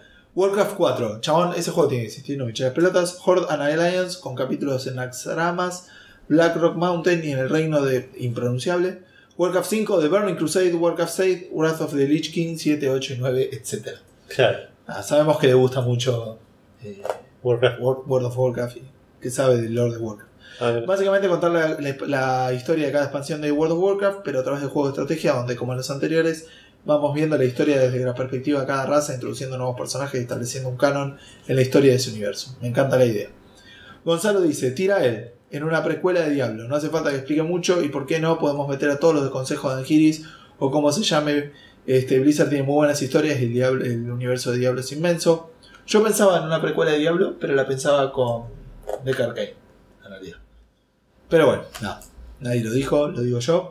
Y tenemos una respuesta más cuando la volvimos a republicar. en, la- sí, en el remaster de la pregunta. Que Santiago Pascual eh, dice Monkey Island, pero desde la perspectiva de Chuck de Arparía Infinito. Sería raro. Podrías- Yo- habría que ver si es el mismo tipo de juego. No, no lo veo como aventura gráfica. Eh, hab- habría que ver, ¿por qué no? No, no, pues no lo veo al Chuck como ha- haciendo cosas para hacer. ¿Sabés qué me lo vería si no? Por ahí como un fantasma del Chuck. Por ahí como un, un, un personaje así, medio raro, del ejército del Chuck, de los fantasmas. Puede ser. Viste que en particularmente en el 1 había un par que tenían bastante participación. Uno. Uno, que iba a decir. Es- Sí, pero mientras estás en el barco, como que hay varios. Hay un par sí que están haciendo cosas, digamos. Claro, nada, eso me, me llama más por ese lado que Puede como ser. personaje. Pero no sé. ahí. ¿Y qué tenemos en Checkpointers? En Checkpointers tenemos a Lucas Saurín, que nos dice el personaje secundario o algo así. Y José le responde, entiendo que sí, o sea, Shepard ya tiene toda mi saga. Claro. Y de paso se pone a responder José como cinco veces. Dice, me gustaría un spin-off de Tali Sora Naraya. Ajá. Eh, ojo que en Mass Effect 2 nos contaron un poco más sobre la flota. eh, la flota nómada. Y disfruté Ajá. mucho jugar con los juarianos en el multiplayer de Mass Effect 3. Mira, puede ser. Siguiendo con personajes de Bioware, Morrigan de Dragon Age Origins tiene un apéndice en un DLC, Eso iba a decir. Witch Hunt. Y no, pero sé tampoco si, está centrado en ella, pero es importante. Igual Claro. no lo jugué todo. y no sé si Dragon Age, Inquis- en Dragon Age Inquisition vuelve. Ajá. En algún momento de mi hipotético spin-off tendría que haber una sentada a las 17 horas para tomar el pego con Alistar y el perro. No sé, ya. Estiro un poco las reglas y le digo Hiro Nakamura, googleen. No googleamos, José. no sé qué es eso. Y vuelve a responder, dice XCOM 2, jefe central, googleen en YouTube el tutorial de XCOM 2 y van a ver por qué Ah, Hiro Nakamura es el de Hiro, el de, de Heroes. el de Heroes, el de Héroes, el que manejaba el tiempo. Pone, De la serie de Héroes. eh, cabronazo según 2K Borderlands y nos pone el tutorial del walkthrough XCOM 2. Ajá. Y 2K Borderlands Angel Needs a Spin-off. Dice. ¿Por qué lo leí en inglés? No sé. Angel. eh, sí. Ay. Quizás un juego opcional fuera de la línea de tiempo, un sueño donde Lilith, Maya y Angel correten a Handsome Jack por Pandora para pegarle un tiro en el pecho o por la espalda. Eh, podría ser. El Podría Borderlands ganar. podría tener un juego. Ti- Tiene. Eh, es, es como que en realidad el spin-off podría ser el Tales from the Borderlands, que no es un spin-off de un personaje en particular, si Claro. me parece. Es del mundo. Pero es como visto desde otra perspectiva. Me gusta la idea esa de ver como una otra perspectiva. Bueno, y Rodrigo Morganti dice un spin-off de Witcher donde usa a Siri todo, a Siri todo el juego. Parece interesante. Y por último, Lucas Aurín dice GLaDOS. Claro, uh. Eh, Habría que ver cómo es el juego. Podría ser. GLaDOS me, GLaDOS me lo imagino. Yo me lo imagino como un Tower Defense, ponele. Claro, algo así como haciendo las. las este, preparando un lugar. los test, los test Claro. chambers y que la gente se la pase muriéndose. Y, y tengas un contador de ciencia. Cuanto más se vaya muriendo, va subiendo la ciencia. Claro. Eso sería genial. Bueno, en Twitter, Ah, en Twitter tenemos, como siempre, a nuestro gran amigo Matías Paz. saludo Eh, para Matías. Bien, que había dicho que extraña el tono original de los Uncharted, que se deja hinchar con la seriedad y la oscura introspección de la vida de Drake, y ya que nadie sabe qué va a pasar ahora, pero fija que la saga continúa, le gustaría saber más del pasado de Sally. Sally fue como siempre un personaje que estuvo, siempre que aparece está al lado de Drake. Estaría bueno ver qué hace. Sí, No está Drake. sí, sí, sí. Que debe ser lo mismo, matar, matar minorías y, Claro. tre- y trepar. Sí. Pero nada, es un lindo Me personaje. gustaría a mí más que. Mm, no sé, me, me interesaría ver cómo llegó a Coso. ¿Cómo llegó aquí? Cómo llegó a, a trabajar con, Eso ya lo sabes. ¿Con quién? ¿De qué estamos hablando? ¿De Sally? con la minita. Al principio del 2, del 3, digo. Pues no ya me acuerdo de qué minita estamos hablando. con la mala del, del, del 3. Ah, bueno, un poco de esa historia. Sí, el 3 quedó con un montón de cosas irresueltas. Sí, sí, Talbot es un personaje. Podría tener un juego para que nos expliquen qué garcha cual, pasó. para ahí. mí igual no saben explicar, no es que explicar, pero digo, una historia de Zully de cómo llegó a trabajar con la minita de, de Talbot ahí, que es cuando lo conoce a Drake. Eso me parece Ah, ya sé de qué estás hablando. Está bien. O sea, un poquito antes de lo que cuentan en el 3 de, Claro, del anterior. Bueno, ¿qué pensaste vos, Edu? no pensé muchas cosas. De Mass Effect me gustaría una historia de todos. Un DLC de cada uno. Ah, sí, Sería el mismo tipo de juego. Ya tenés uno en realidad, el de móviles, era de Miranda y Jacob. Jugabas con Jacob. sí, lo jugué, es malísimo. No era tan malo, lo terminé. Digamos, eh, yo también, pero eh, malísimo en el sentido de Miranda y Jacob me chupan un huevo, zapado. Recién dijiste de todos. Sí, pero obvio, obvio que no me interesa de Kaiden Alenko, me chupa un huevo. No sabés de quién De, querés de. James Vega me chupa un James huevo. Vega. Quiero un brawler de James Vega. Claro, pero me interesa mucho Talin- Talina Ryan, me interesa mucho Rex me Son medio mucho- racista al inverso. Claro. Me interesa mucho Zen Cryos. ¿Qué más? Eh, Habría que ver, sería, tendría cada una aparte tener su juego más Jack. Jack tiene una historia reservada. ¿Cuál? Jack, ¿Cuál es Jack? la minita. Ah, sí.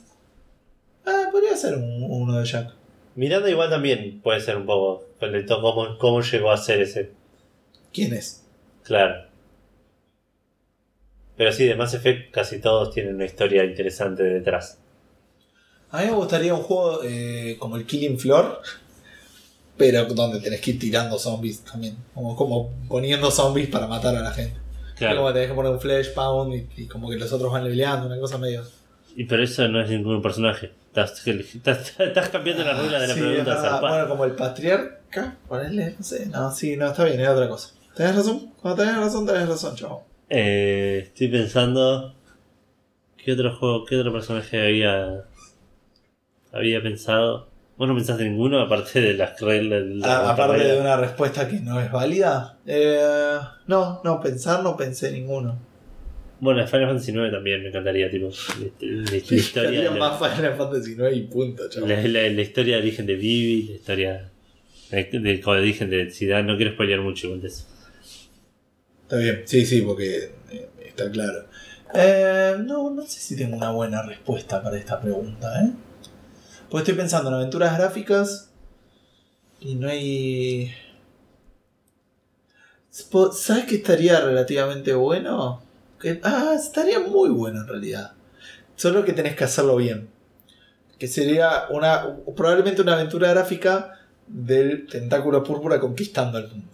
Ah, ¿Me entendés? O sea, una Claro. vez que tiene manos, claro. ¿cómo llegó A conquistar el mundo. a conquistar el mundo? Esa me parece que sería una historia Yo estaba buena. pensando también, si no, ah, hablando de aventuras gráficas, un. Un resource, resource manager, Ajá. Tipo, donde tengas que armar un shop de stand. Ah, podría ser. Tengas que vender cosas usadas, tipo. Y por ahí cada tanto ir cambiando de rubro. Uh, estaría bueno, ¿eh? Sí, sí, podría ser de tipo un, un juego de para móviles, si querés. Claro, sí, sí, sí, tranqui. Sí, sí, algo... Eh, me gustó, me gustó la idea. Es que Monkey Island tiene buenos personajes. No elegiría a Lane, porque a Lane me chupa un huevo. Claro. Eh, no, está bien. Porque el Mortal Kombat también tiene que ser otro juego que juegue recientemente con personajes fuertes. Claro. Eh, en un momento sí iba a ser el, el StarCraft Ghosts, que era sobre... Es una, un tipo de unidad, no es un personaje. Claro. Pero me gusta esa idea porque la vi, por ejemplo, en Command and Conquer Renegade y para el que nos gustaba el Command and Conquer estaba bueno, que era el el personaje Claro. en primera persona, yendo por los edificios, ¿me entendés? Como ver- verlo desde otra perspectiva. Pero el Command and Conquer tiene el personaje fuerte que es Kane y es como que casi el juego es sobre Kane. Entonces es como que no tiene mucho sentido hablar Claro. de, de un juego dedicado para esa persona. Estoy pensando que otro juego estuve jugando últimamente, pero no estuve jugando mucho. Al FIFA, contanos del Bueno, pero estamos bien, Edu, fue un capítulo largo. Sí. Queremos agradecerles a todos por habernos escuchado o no, pero si estás escuchando esto es porque lo escuchaste. Sí. Eh, nos pueden encontrar como siempre en facebook.com barra fandango, Sí, en arroba café guion bajo fandango, sí, en Twitter. en Twitter. Yo Eh, soy arroba Minagusti. Yo soy arroba edu guion bajo ff. Nos pueden escuchar en Spreaker los últimos 3 o 4, en SoundCloud el último, en iTunes están todos, en iBox están todos. Sí. Está siempre el, descargable para descargar. Nos pueden mandar un mail en contacto arroba cafefandango.com. Sí. Y lo que quieran comentar, feedback, Ah, sugerencias, sí, por favor, mensajes, mejor. lo que quieran decirnos. Vos siempre decís, está bueno si tienen algún tema o algo. Sí, sí, si no llegó, quieren pero- que hablemos de algo, de alguna noticia en particular. No estaría... Sí, sí, o algo que piensan de tal cosa, pero no creo que nuestra opinión valga tanto. No. Ah, mentira. Bueno, gente, esperamos que tengan una muy buena semana, que tengamos luz la semana que viene. Esperemos. Y este, un saludo grande para todos. Mucho éxito para todos. Chau, chau.